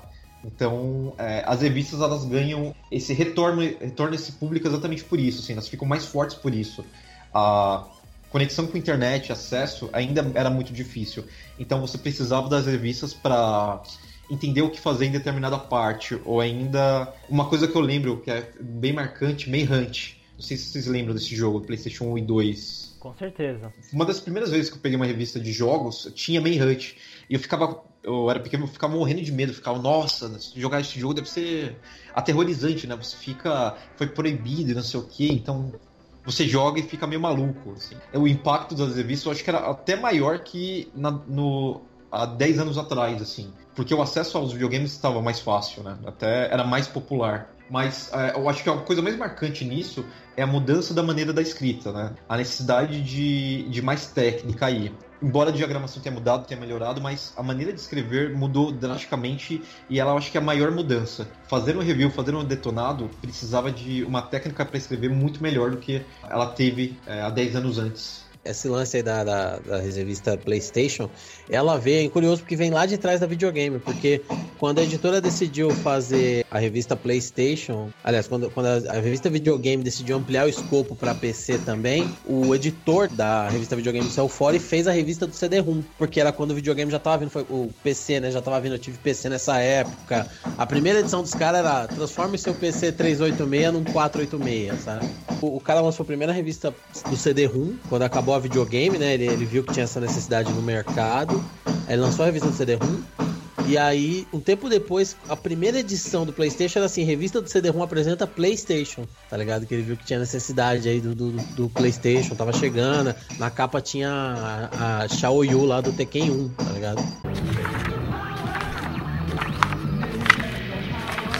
Então, beleza. É, além dessas revistas aí, em 98 veio uma outra, a Nintendo World, que ela era uma filha da Feel the Power, Nintendo Power, né, a gringa lá, né, a Nintendo Power.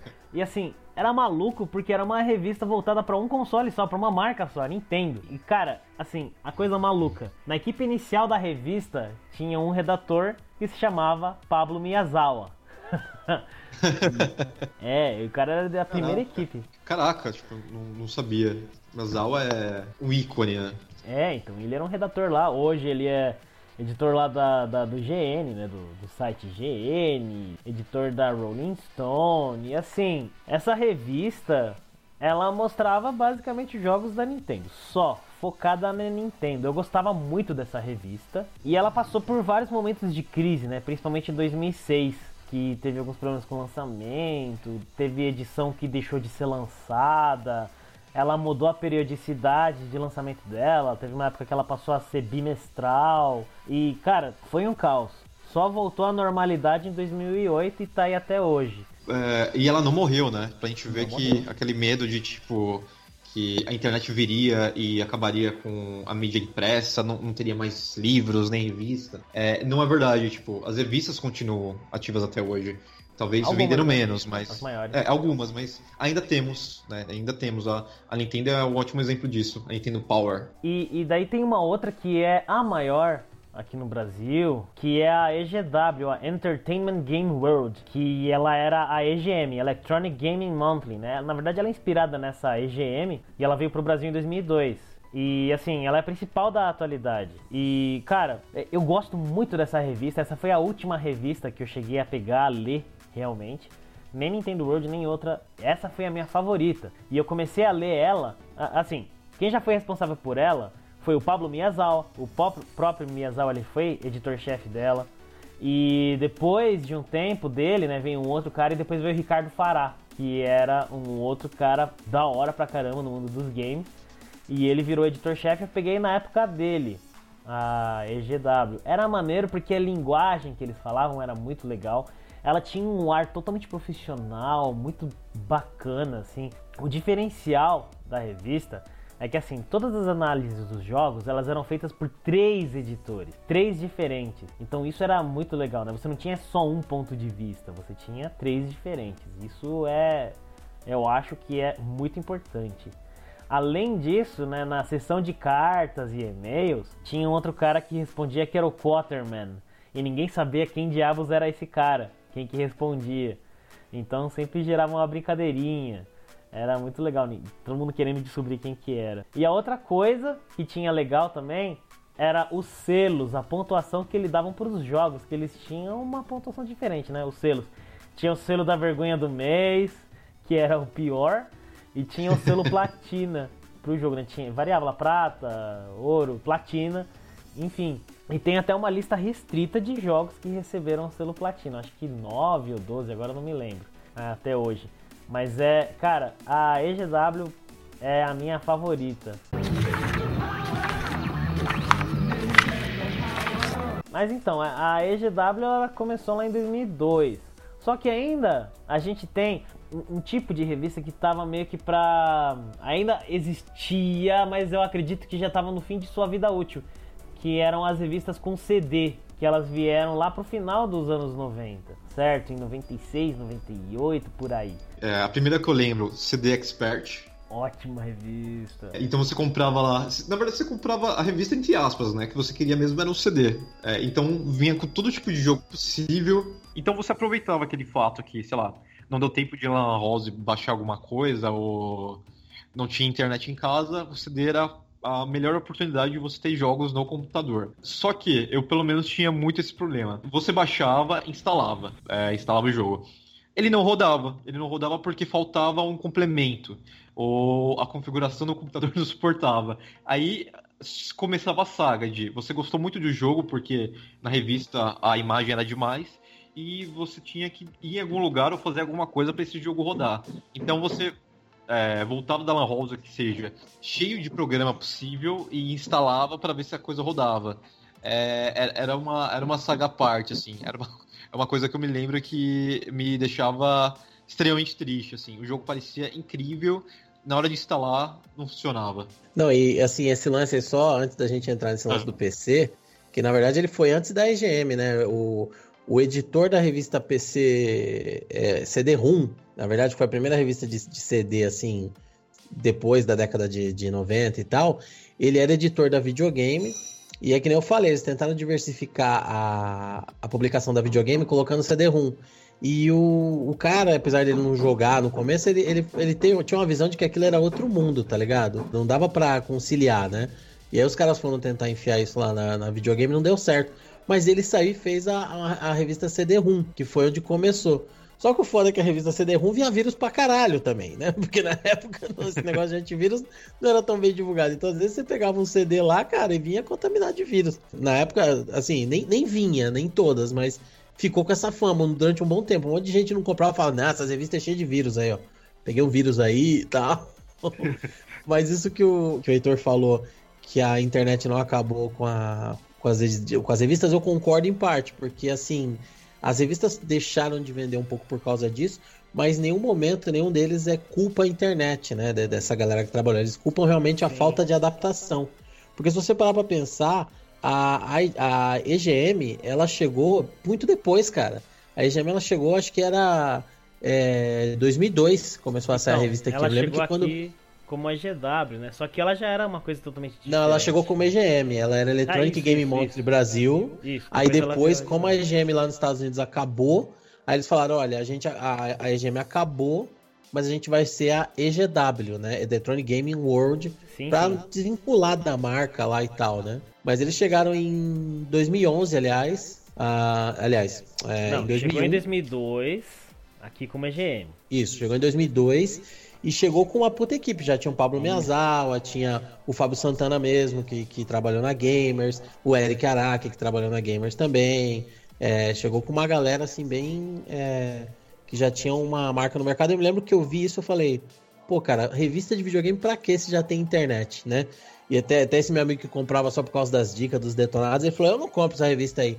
Não tem dica, né? Ele tinha a visão ainda antiga, né? E eu já gostava exatamente porque ela tinha matérias, ela tinha análise, ela exatamente. tinha uma coisa mais. Né, uma, um, um conteúdo mais encorpado aí, né? O meu primeiro contato com a EGW, inclusive, foi em 2007. Que eu tava no cursinho na época, e daí eu comecei a ler, já era o Ricardo Faral, editor, eles até brincavam, ah, o Xamã, não sei o que.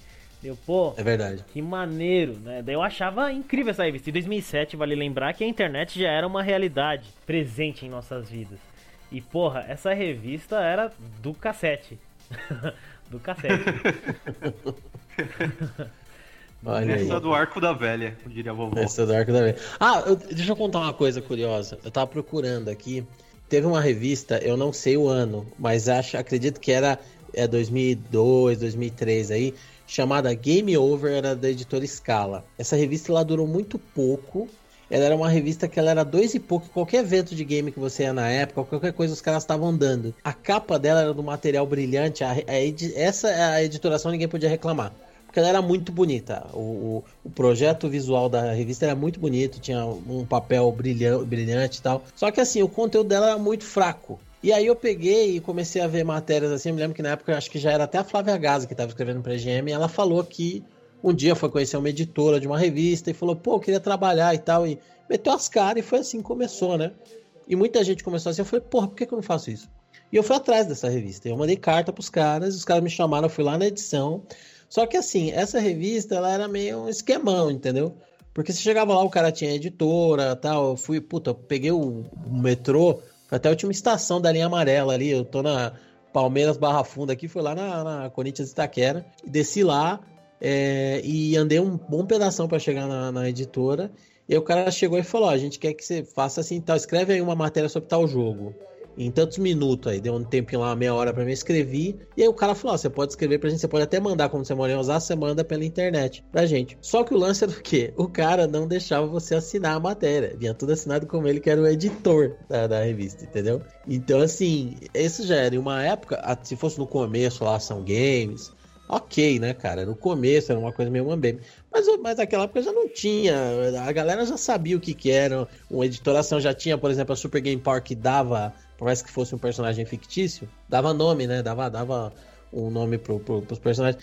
Então achei meio um, sabe, um negócio meio estranhão um negócio, a coisa. E logo depois acabou também. Ela, ela, esse cara ele cuidava dessa revista Game Over e cuidava da revista Ultra Jovem, que falava que de, de 20k pra 19 era Dragon Ball, sabe? Nossa! claro, Agora lembrou. jovem, cara. Oh! De todos os caras, eles caras aí. Aí, tipo, eu acabei que eu falei, ah, meu, não sei se eu quero fazer, não, tá ligado? Eu acabei dando. Não sei, não sei se ia valer a pena, porque depois eu. Não ia ter portfólio, né? Eu ia mostrar aquilo ali e falar, eu juro que foi eu que escrevi, né? Então. Tipo, tá, né? É, mas vale aí a caráter de curiosidade. Essa... Meio cilado isso. Você mencionou a revista Ultra Jovem, me lembra que a Herói, inclusive, ela tentou, né? Fazer um lance games, que era a Herói Games em 95. Se eu não me engano, não deu muito certo. Caraca, nem lembro E. disso.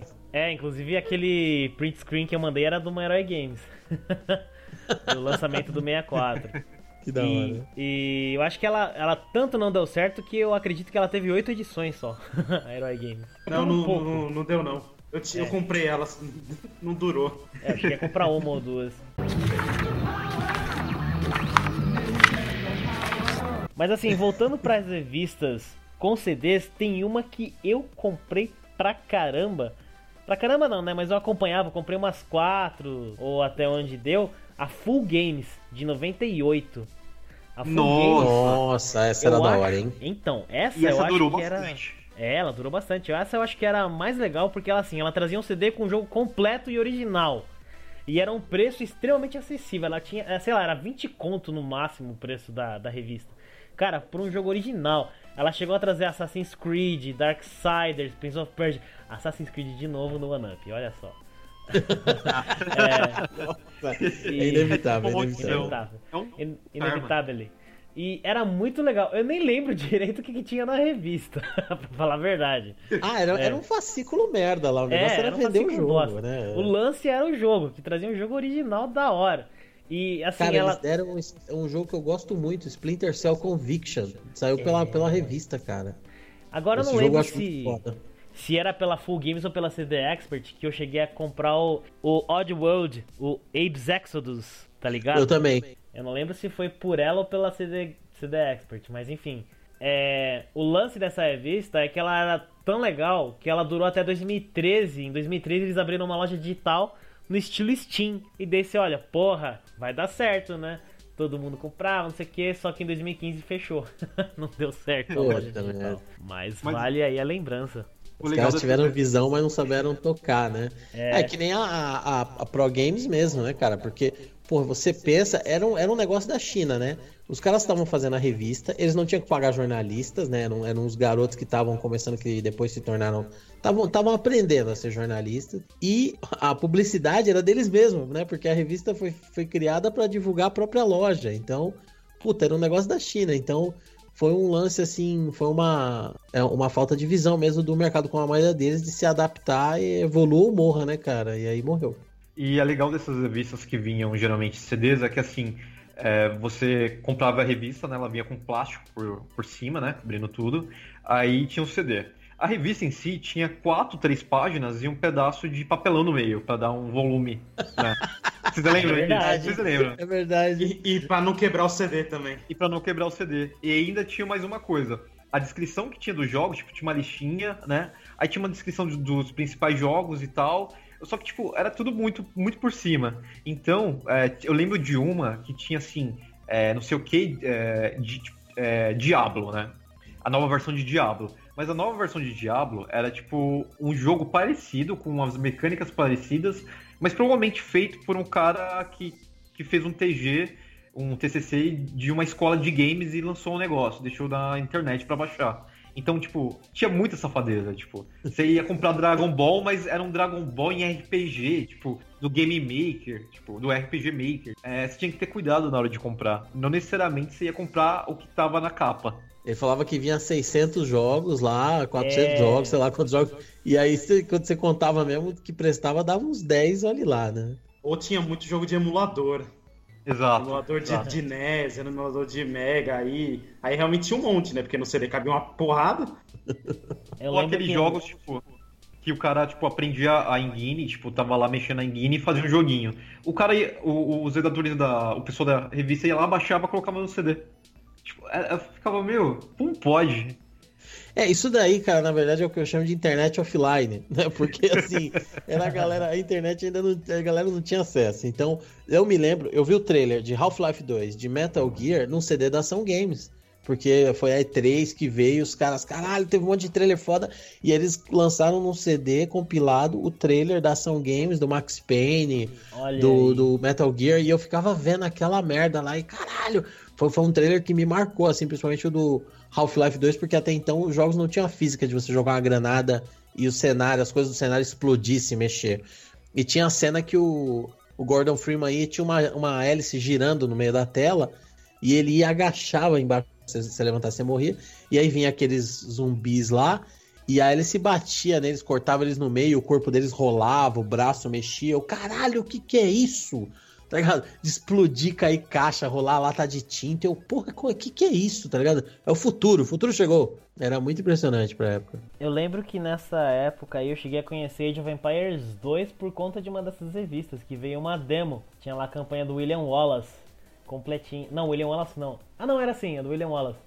E daí na época eu era criança, não sabia. Aí eu fui numa Plug Use, extinta loja de, de, de, computador. E daí eu vi lá o Age of Empires Conquerors, que era a expansão do 2.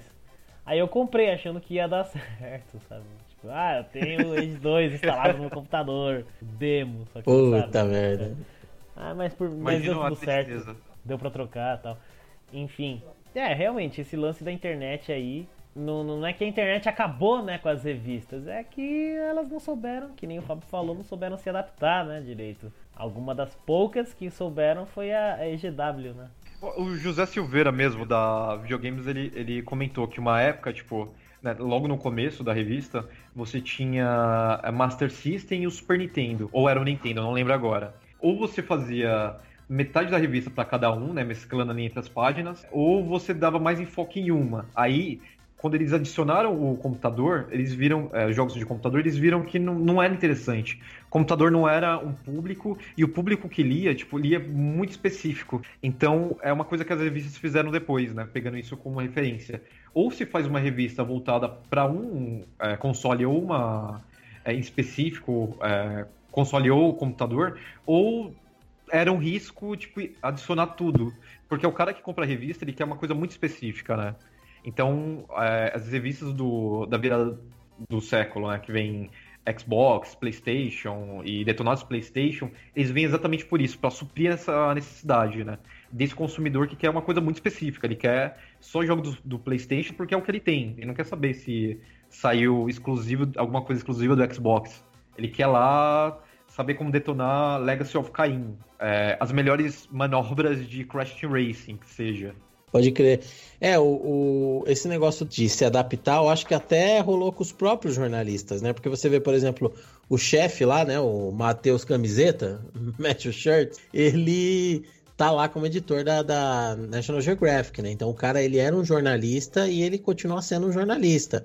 Ele entrou em games, ele não manjava. O, o cara que era o Baby Betinho, é muito louco isso, né? Porque ele ligava pro Dicas, o hotline do Master System. Eu tive Master System e eu cheguei a ligar pra essa porra, né?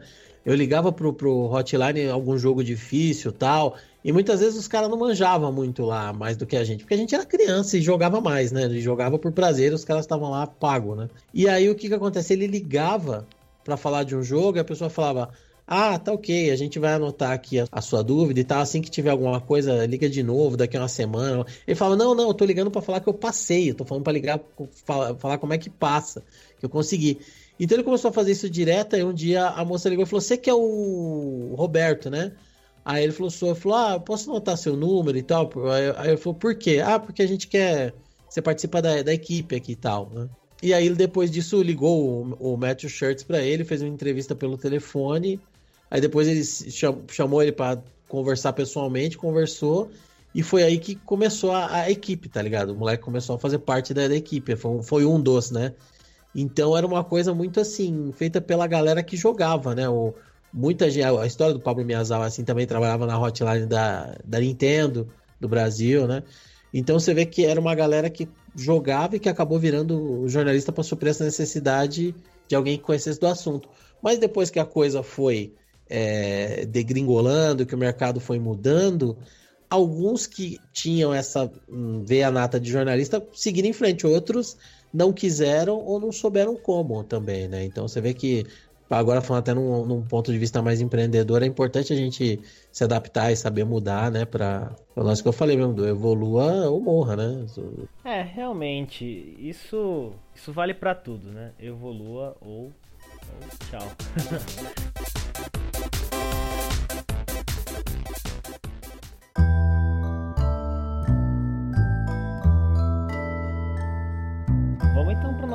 terceira parte do nosso programa, o nosso terceiro bloco, em que a gente vai falar um pouquinho da, do lugar dessas revistas, né, hoje em dia. O que, que vale a pena você ler uma revista de games hoje? Não? O que, que, que, você acha melhor? O que, que vocês acham, meus queridos? Assim, é, qual é a grande desvantagem que eu tenho quando a gente fala de revista? A revista ela não é algo multimídia. Então eu não posso, por exemplo, ver o trailer do jogo, ouvir o som dele, pequenas coisas que, por exemplo, na internet eu clico, em três cliques eu tenho um comentado, né? Um vídeo comentado sobre o jogo, o jogo rolando e tudo mais. É, o que as revistas perdem é exatamente nisso, né? É, essa facilidade de, de mostrar, né? de mostrar o jogo. Aí depende, tipo, depende de, de que pessoa você é. Você é uma pessoa que ainda gosta muito de folhear uma revista, de ter a coisa impressa em mãos, é, é, é interessante. Como eu disse, na virada do século e, e, e hoje que a gente vê é, jogos digitais com outros olhos, não só como lazer, mas como coisa séria, como arte, ciência, como uma mistura dessas coisas todas, é, é interessante. É interessante ver a técnica, como se escreve para impresso, falando de jogos, de games e tudo mais. Mas se você precisa de uma coisa muito mais detalhada, aí a internet é imbatível, né? Você tem, novamente, você tem som, jogo, vídeo, você vê o jogo em, em si, tipo, você consegue ver um, um behind the scenes do trailer, do desenvolvimento do jogo, então a internet propicia mais. Mas se você quer um resumo, quer uma coisa já pronta ali, a revista supre. Aí depende do que você precisa, de qual a sua necessidade em relação a isso. Eu acho que depende até da sua acessibilidade, né? Vai que você vai viajar e daí você não vai ter acesso à internet ou alguma coisa assim para você acessar um site lá de jogo. Aí você vai lá e compra uma revista, né, do mês, e daí você vai conseguir. É que não sei, né? É, tudo depende da necessidade do cara, realmente, que nem o Thor acabou de falar. Mas acredito é, que. Eu, eu... É isso. Eu já comprei muita revista pra viagem, né? Eu acho que muitos aqui vão no busão e daí eu fico lá lendo a revista sobre jogos, eu, pô, maneiro tal. Ela tem um, um linguajar diferente, né? Uma linguagem diferente. Exato. A linguagem da, da revista é diferente da, né, do impresso, é diferente da digital. Ela, ela muda. Pode, pode parecer que não, mas ela muda. Até para se adaptar a isso, né? É a maneira como a pessoa vai ler. Vai, vai, vai ler aquelas palavras, aquele montante né, de, de matérias e tudo mais. É, eu acho assim, por exemplo, eu não sei se ainda está é, sendo publicada uh, o, a revista Edge, mas ela eu chegou a ser publicada aqui. É, eu acho que sim também, porque ela, eu achei uma capa assim, tá assim, porque tem uma capa do Breath of the Wild. E assim, ela chegou a ser publicada aqui no Brasil, eu nem lembrava disso, mas ela teve 18 edições, ela foi publicada aqui em maio de 2009, mas foi cancelada em novembro de 2010. E ela foi assim, uma revista que foi fomentada pelo surgimento da EGM, dessa segunda geração que foi que entendeu que falou: não, é duas mídias diferentes. Não, a, a internet não vai acabar com, com a revista, dá para ter espaço. Por quê? Porque ela era um lance de uma revista que ela tinha uma puta, um puta projeto gráfico fodido. Ela é, é, muito bonita, a Ed é muito foda. É uma revista que Linda. essa, se eu tivesse, eu, eu colecionaria, eu guardaria, eu não ia jogar fora. Lá no, Porque ela é lá, é muito bonita. Então, lá na, no laboratório de games da nossa faculdade, a gente tem bastantes edições dessa Ed. E assim, você percebe realmente isso que o Fábio falou que ela seguiu o modelo da EGW, tanto é verdade que ela é bem parecida se você olhar as duas lado a lado, uma lembra a outra. É, então ela seguiu mais ou menos o, o, modelo. E, só que assim, o diferencial dela é, mano, ela é fodida na arte. Cara, a capa é maravilhosa. É, é. As edições especiais dela, putz grila, tem umas quatro lá, né, Wallace? Cara, a arte é, nossa, ferrada. A folha, o papel é diferente, é uma qualidade superior. Sim. É um negócio muito louco. A Ed é, é nossa, de tirar o chapéu. A edição, a edição número 100 dela, quem fez a capa foi o Shigeru Miyamoto, mano. Nossa. É. É, Essa Ed aí, as que a gente tem no Lab, foi doado pelo André, né? O sócio do, do nosso coordenador Alvo. Álvaro, e é essa. Alvo, Alvo Dumbledore. Nosso coordenador Alvo, Alvo Dumbledore. É o famoso tiro, é o famoso tiro ao Álvaro, né? Tira o Álvaro. Nossa. Ai, se ele ouvir isso. Aí que eu não me formo mesmo. Mas então, é... E, nessa, e, e, realmente ele colecionava, né? Aí quando ele doou, ele falou assim que, meu, eu não tenho mais espaço. É muita revista, era muita coisa. Mas ele falou que ainda assim, as revistas elas têm, elas têm um conteúdo, um conteúdo assim, muito bom, sabe? As notícias e algumas coisas sem ser notícias, que são, por exemplo, análise de jogos, tem muita informação técnica ali que para desenvolvedor também é muito bom. Também é muito é. legal essa revista. É que assim, como realmente não tem mais aqui no Brasil, então você tem que importar. Então é meio tenso aí, é meio é, complicado. A gente tem mas é, em inglês lá. É, tem várias e assim, e, mas ela realmente ela é muito boa mesmo. As análises são ótimas. Inclusive, a, a, além da além da análise técnica, você tem como referencial de arte, né? Porque ela exato, é excepcional. Exato.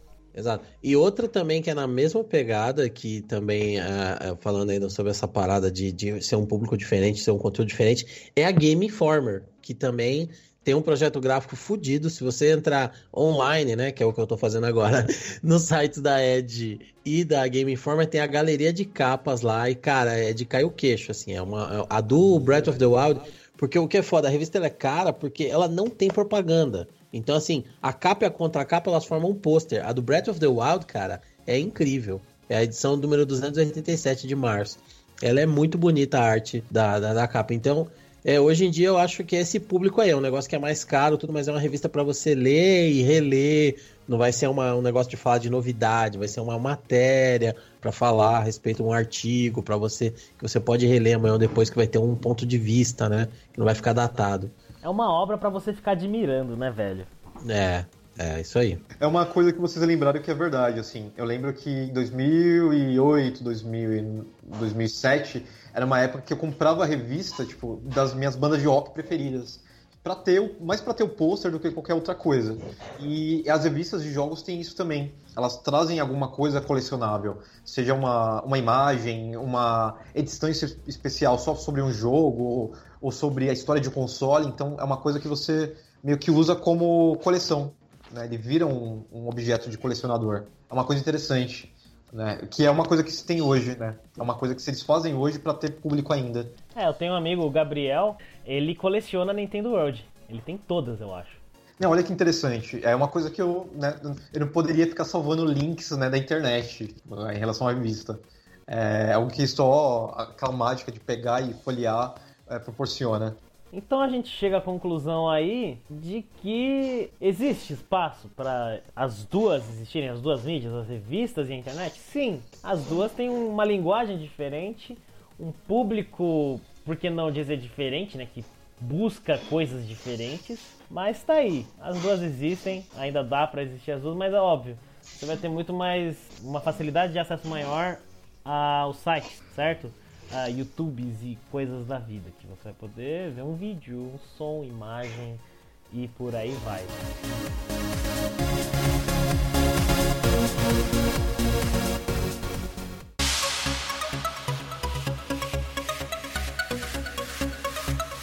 Então vamos lá, a nossa última parte aqui do nosso programa, que é a nossa escolha. A gente vai falar então de duas revistas favoritas ou recomendações de cada um dos membros desta cúpula que não é do Trovão, mas é de pessoas maravilhosas do One Up. Então, quem, quem quer começar aí? Bora, meu querido gordo Wallace. Cara, a primeira, a primeira que eu recomendo, por, por que que eu recomendo? Porque foi a que eu mais comprei, mais li, que é a PlayStation, né? Que é a de 2013, sei lá quando é que foi, foi 2011 não, 2011 foi quando veio a PlayStation oficial. Dicas e Truques é de 98, lembrei. É, que tinha várias edições especiais, que uma delas é a, o almanac de jogo de lutas, de jogos de lutas, que, cara, tinha tudo, todos os comandos e todos os personagens de, de muito jogo de PlayStation 1. Então, e é um almanac mesmo, era um. Ele tem tipo a grossura de um mangá, saca? Bem enorme aquela revista. Tinha tudo, vinha um pôster. E ela tinha várias especiais, cara, para tudo. Jogo de terror, tudo mais. Então eu tive várias dela. Porque foi o, console que eu mais tive. Então eu fui atrás das informações que tinha pros jogos que eu tinha, né? E essa revista que me fez ir atrás de muito jogo que eu tive pro Play 1. Porque foi a época do, do três jogos por 10 reais, né? Lá na banquinha do, do, do tio, ali, na, ali, ali no, no, centro, né? Aí, meu, via lá a revista lá, o três jogos da hora, ia lá, três jogos por 10 reais, pô, maravilha. Já tinha todos os. Já tinha as informações que eu queria na revista, então uma, já ajudava eu, eu escolher o jogo, um jogo que assim, teoricamente era bom, né? Porque tinha, tinha, tinha às vezes que decepcionado, né? Mas não é o caso. E a segunda é a Game Station que eu comentei, que eu também usei, que eu comprei acho que quase todas e me ajudou muito em vários jogos que, que na época o inglês não, não, não era aquelas coisas, né? Ainda não, não melhorou tanto, mas ainda não é melhor do que aquela época. Mas o inglês não era tão bom, então precisava de umas certas ajudas aí de, de, de revista, de uns detonados, de umas dicas. Principalmente dicas, né? Então, cara, é difícil dar uma recomendação hoje, porque hoje em dia eu não acompanho, né? Então, assim, acho que a recomendação que eu vou dar, que é uma recomendação de todos nós aí, é, acredito, né? Não vamos pronunciar pelos outros, mas é esse, esse documentário aí, que é um documentário, né, cara, que tá no YouTube, que é a história das revistas de videogame no Brasil. Se você digitar isso no, no, no YouTube, ele já aparece no site lá do na, na, no canal do All Jogos. Entrevista um pouquinho a galera que fez parte desse cenário aí, fala um pouquinho para quem quiser conhecer, quem não viveu, né? Isso, que é mais jovem, ou quem viveu e que tá querendo ter um, tomar overdose de nostalgia, relembrar, tá lá também. É, tem muito também é, site de scan, né, de revistas escaneadas dessa época, que tenta preservar aí. Se você colocar revista de videogame escaneada, ação games, essas coisas, você acha um monte, muito maneiro. Mas eu acho que a dica que eu vou dar, que é uma coisa que eu acho bem legal para mim, era, um, era, uma coisa que eu achava muito maneiro. A editora Scala, acho que em 90 por aí, 93, sei lá, eles decidiram publicar um, um quadrinho aqui do Street Fighter da Malibu Comics. E esse quadrinho era uma sem tamanho. Tá ligado? Imagina o, era uma lapa de bosta, que nem diz o Borghetti. Uma merda! Uma merda! Uma merda! Cara, era um lixo, o desenho era um lixo, a história era um lixo, o Ken treta no, no, no estacionamento com o Sagat, com sei lá quem morre, quem? o Ryu vai vingar, tá ligado? O Ken, quem? cara. E, não começa, não seu, começa. Seu, seu, seu, seu, Aí, cara, era um lixo e era violento pra caralho, tá ligado? Era um bagulho muito bizarro. E aí o que que acontece? É, ele, é, os caras escracharam tanto, mas tanto, que a editora esse cara falou: olha, a gente terminou de publicar, a gente sabe que vocês não gostaram, a gente tentou. É, eles foram bem, bem sinceros, eles falaram assim: a gente tentou negociar o mangá do Street Fighter 2, que tinha um traço muito louco, que tava sendo no Japão e tal não conseguiram, e aí eles decidiram eles mesmos fazer. Eles falaram, mas a gente vai fazer essa porra aí. E o Marcelo Cassaro, que é o criador do Capitão Ninja, o cara do dragão, e que também é o roteirista do Holy Avenger, né? Eu nem, eu nem sabia. Ele é. começou a desenhar, começou a escrever essa série chamada Super Street Fighter 2. E o, o Arthur Garcia, o João Pacheco, que era um do, que era fazia algumas capas da Gamers, eles começaram a desenhar e foi muito, mas muito melhor do que aquela que, a, que os americanos fizeram, tá ligado? Eu colecionei, eu li todas, foi muito legal. Eles usaram, eles faziam muita referência a quem conhecia os games, sabe? Tipo, é, tem uma hora que o a Kami vai tá perseguindo o Charlie, né? O, o, Nash, que era do Street Fighter Zero, e ela fica, é Charlie, porque no, no japonês acho que é Charlie, no americano é Nash, né? Tem essa coisa. E ela fica falando, é Charlie, Charlie, e ele fala, meu, sai fora, não sou Vietcong, não, por que, que você tá chamando eu de Charlie? Meu nome é Nash, né? Então, era uma, uma referenciazinha para quem manjava dessas diferenças entre o japonês e o americano. Foi muito maneiro, então eu não sei hoje em dia, né? Se você ler hoje, se vai ser tão legal, porque a gente era mais jovem e tal. Mas eu gostava, colecionava quadrinhos na época. Eu gostei era muito. O que tinha, né? Era o que tinha, né? Pode ser que seja isso, né? E uma outra curiosidade, um dos caras que fez as capas da Gamers é um camarada meu que mora aqui no bairro, o Rogério Fantinha, um cara Olha. que é um nerd assim, cara, com todas as letras, porque o cara é tracker, o cara já é mais velho, tá? Ele tem uma filha adolescente que é Ruvian com ele, que é tracker também. Você me falou. E né? o cara, ele é nerd de uma época, eu já falei, né? Já falei desse cara pro, pro Jean. Ele é nerd de uma época que, assim, ah, não tinha colecionáveis, action figure, e os que tinha era muito caro, era para se importar, ele trabalhava na feira, ele era um garoto da periferia, que nem eu aqui, a gente cresceu, e o cara passou a fazer. Então ele fazia orelha de resina do Spock, ele pegava as fotos do Star. Trek, ele fazia. Mano, é foda, ele é foda, ele faz máscara até hoje. Eu vou, depois eu vou colocar o link aí até na descrição do episódio, se vocês quiserem saber. Ele faz máscara, ele fez máquina, máscara do Dr. Gore, do, do Ultra Seven, do- dos macacos do Planeta dos Macacos. A- aquele nariz do. daquele cara lá do ratinho que usa uma peruca com um nariz de batata, assim. Aquele nariz foi ele que Sim. fez Santos. Foi ele que fez, Legal. né? Então, ele é um cara, assim, aquele nerd que faz as coisas mesmo. E ele ilustrou várias capas da Gamers é, nessa época. Acho que da Ação Games também ele chegou a fazer alguma coisa. Então até achei umas escaneadas aí, número 2, 3, tá lá, a arte da capa Rogério Fantin. Vai dizer, Bem maneiro. assim. Acho que é isso. Maneiro, maneiro demais. Então, as minhas duas escolhas, a primeira é a revista da PlayStation, porque assim, se você, como eu, é um bom sonista, você tem, tem que tê-la, assim. Eles têm um cuidado muito grande na hora de fazer as matérias. É, para quem estuda jornalismo e quer trabalhar na área de jogos, de tecnologia, eles têm uma linguagem muito legal, desde a diagramação até, até a parte de escrever as matérias, de construí-las. Eu gosto bastante. É, se não me engano, ela tá nativa desde a época, desde a década de 99, desde 99. Se não me engano, hoje ela é mensal. Ela, eles lançam todo mês com dicas, detonados, matérias especiais e afins. E a segunda, é, você tem que ter, você tem que passar por esse momento de comprar uma revista com, com CD, aquela 1200 jogos pra detonar ou alguma coisa assim. A 1200 jogos é, é incrível você acha muita coisa estranha, mas se você é desenvolvedor, você acha muita coisa legal, assim. Você acha muito jogo que é inspirado em jogo AAA, jogo grande, mas você vê ali é, a criatividade da galera que faz e as possibilidades mesmo. É, eu lembro que RPG Maker foi uma, uma revista que eu comprei e ele veio. E foi, acho que foi um dos momentos ali que eu vi que eu poderia trabalhar com isso, ou isso poderia estar agregado na minha vida de alguma forma, na minha vida profissional. né? E tanto que fazer jornalismo, é, quando eu prestei, foi exatamente por isso. Eu queria trabalhar com isso, eu queria ter contato é, com isso, de fazer review, matéria e afins. Então essas são as minhas escolhas. Maneiríssimo. Então, a- as minhas recomendações é assim: eu vou dar uma, uma revista e uma outra recomendação. A minha revista favorita acabou virando a EGW, que eu realmente acho que ela tem uma diagramação. ah, não é nem diagramação, assim, o conteúdo dela é ótimo. Eu acho fantástico o conteúdo dela. E se eu não me engano, o Pablo Miyazawa ainda escreve algumas vezes algumas matérias para essa revista. É, mano, é uma revista sensacional, ela é única.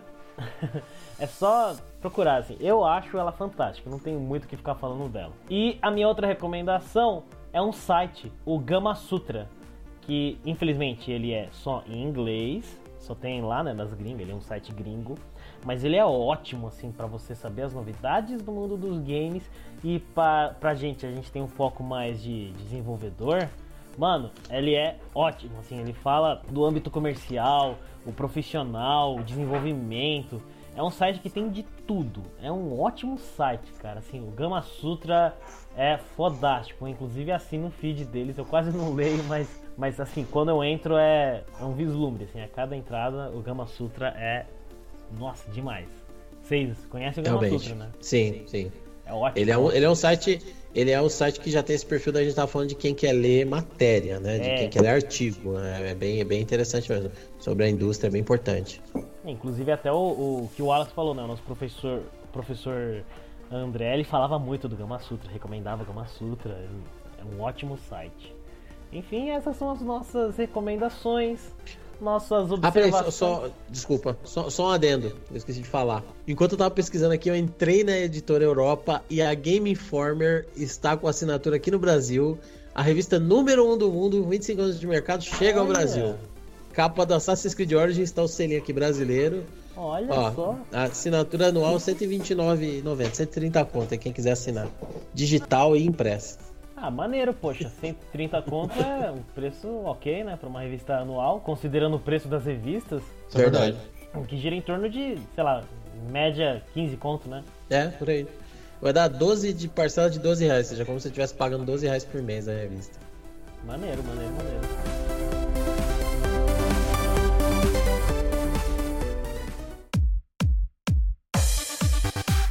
Você quiser conhecer mais sobre o OneUp, se você quiser ouvir os nossos episódios anteriores, nossas lives, tudo, tudo, tudo que a gente tem, você pode acessar as nossas redes, que são quais, meu querido Fábio? É no blado, blado, blado, facebook.com barra podcast OneUp, no Twitter e no Instagram como arroba podcast OneUp e no Spreaker, que é a nossa página do podcast onde ele é publicado, www.spreaker.com barra show barra tracinho 1 traço P, 1 traço UP, aliás.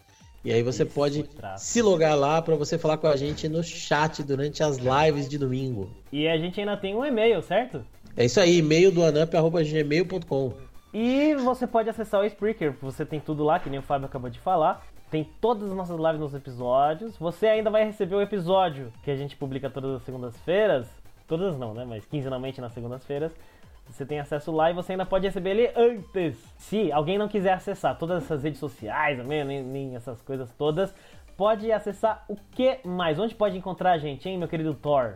Ah, se você tem Android, você pode começar pelo Podcast Addict. É, se você usa Android e também iOS, você tem ainda o WeCache. É, e nós, a gente não pode esquecer que nós somos né, muito elegantes, nós estamos no iTunes também. Lembrando que você, meu, meu amigo do Windows Phone, calma, calma, não precisa se desesperar. A Nokia já anunciou que o Windows Phone acabou, eles vão trabalhar agora com Android na próxima, na próxima geração deles. Mas se você ainda, né, se você não quer esperar tanto tempo, vem no spreaker.com barra show barra 1 traço up e você nos encontra também. Ai, ai, ai, ai. Exatamente. Esses é hipsters. Ai, lembrando a todos que temos episódios completos das segundas-feiras quinzenalmente lá no nosso Spreaker, páginas das redes sociais. E temos religiosamente uma live, o One Up Live, todos os domingos às 19 horas. Domingos às 19 horas. Tem que repetir aqui, né? Porque tem gente que confunde os horários, né? Esse pessoal do One Up, viu? Fala sério. é, ok. Isso é tudo então, galera. Abraço, falou? Valeu, senhores! Peraí, peraí, deixa, deixa, deixa o Wallace falar, que o Wallace sempre fala. Peraí. Acabou! É nóis!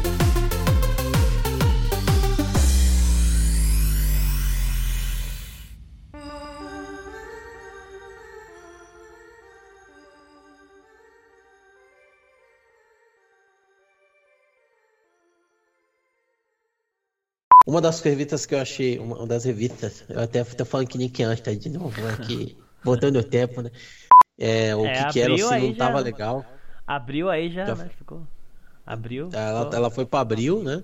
Eu ia fazer alguma e- piada com não, não. abril, mas não deu certo. É, eu sei. Não, você não ia, você ia achar que você ia fazer. É. Eu tô tentando ignorar. Ah, eu pedi pro. Eu vou pedir pro Pedreiro dar um time aqui pra eu conseguir gravar um pouquinho, porque não dá. Beleza. Ainda não pedi, ainda não pedi.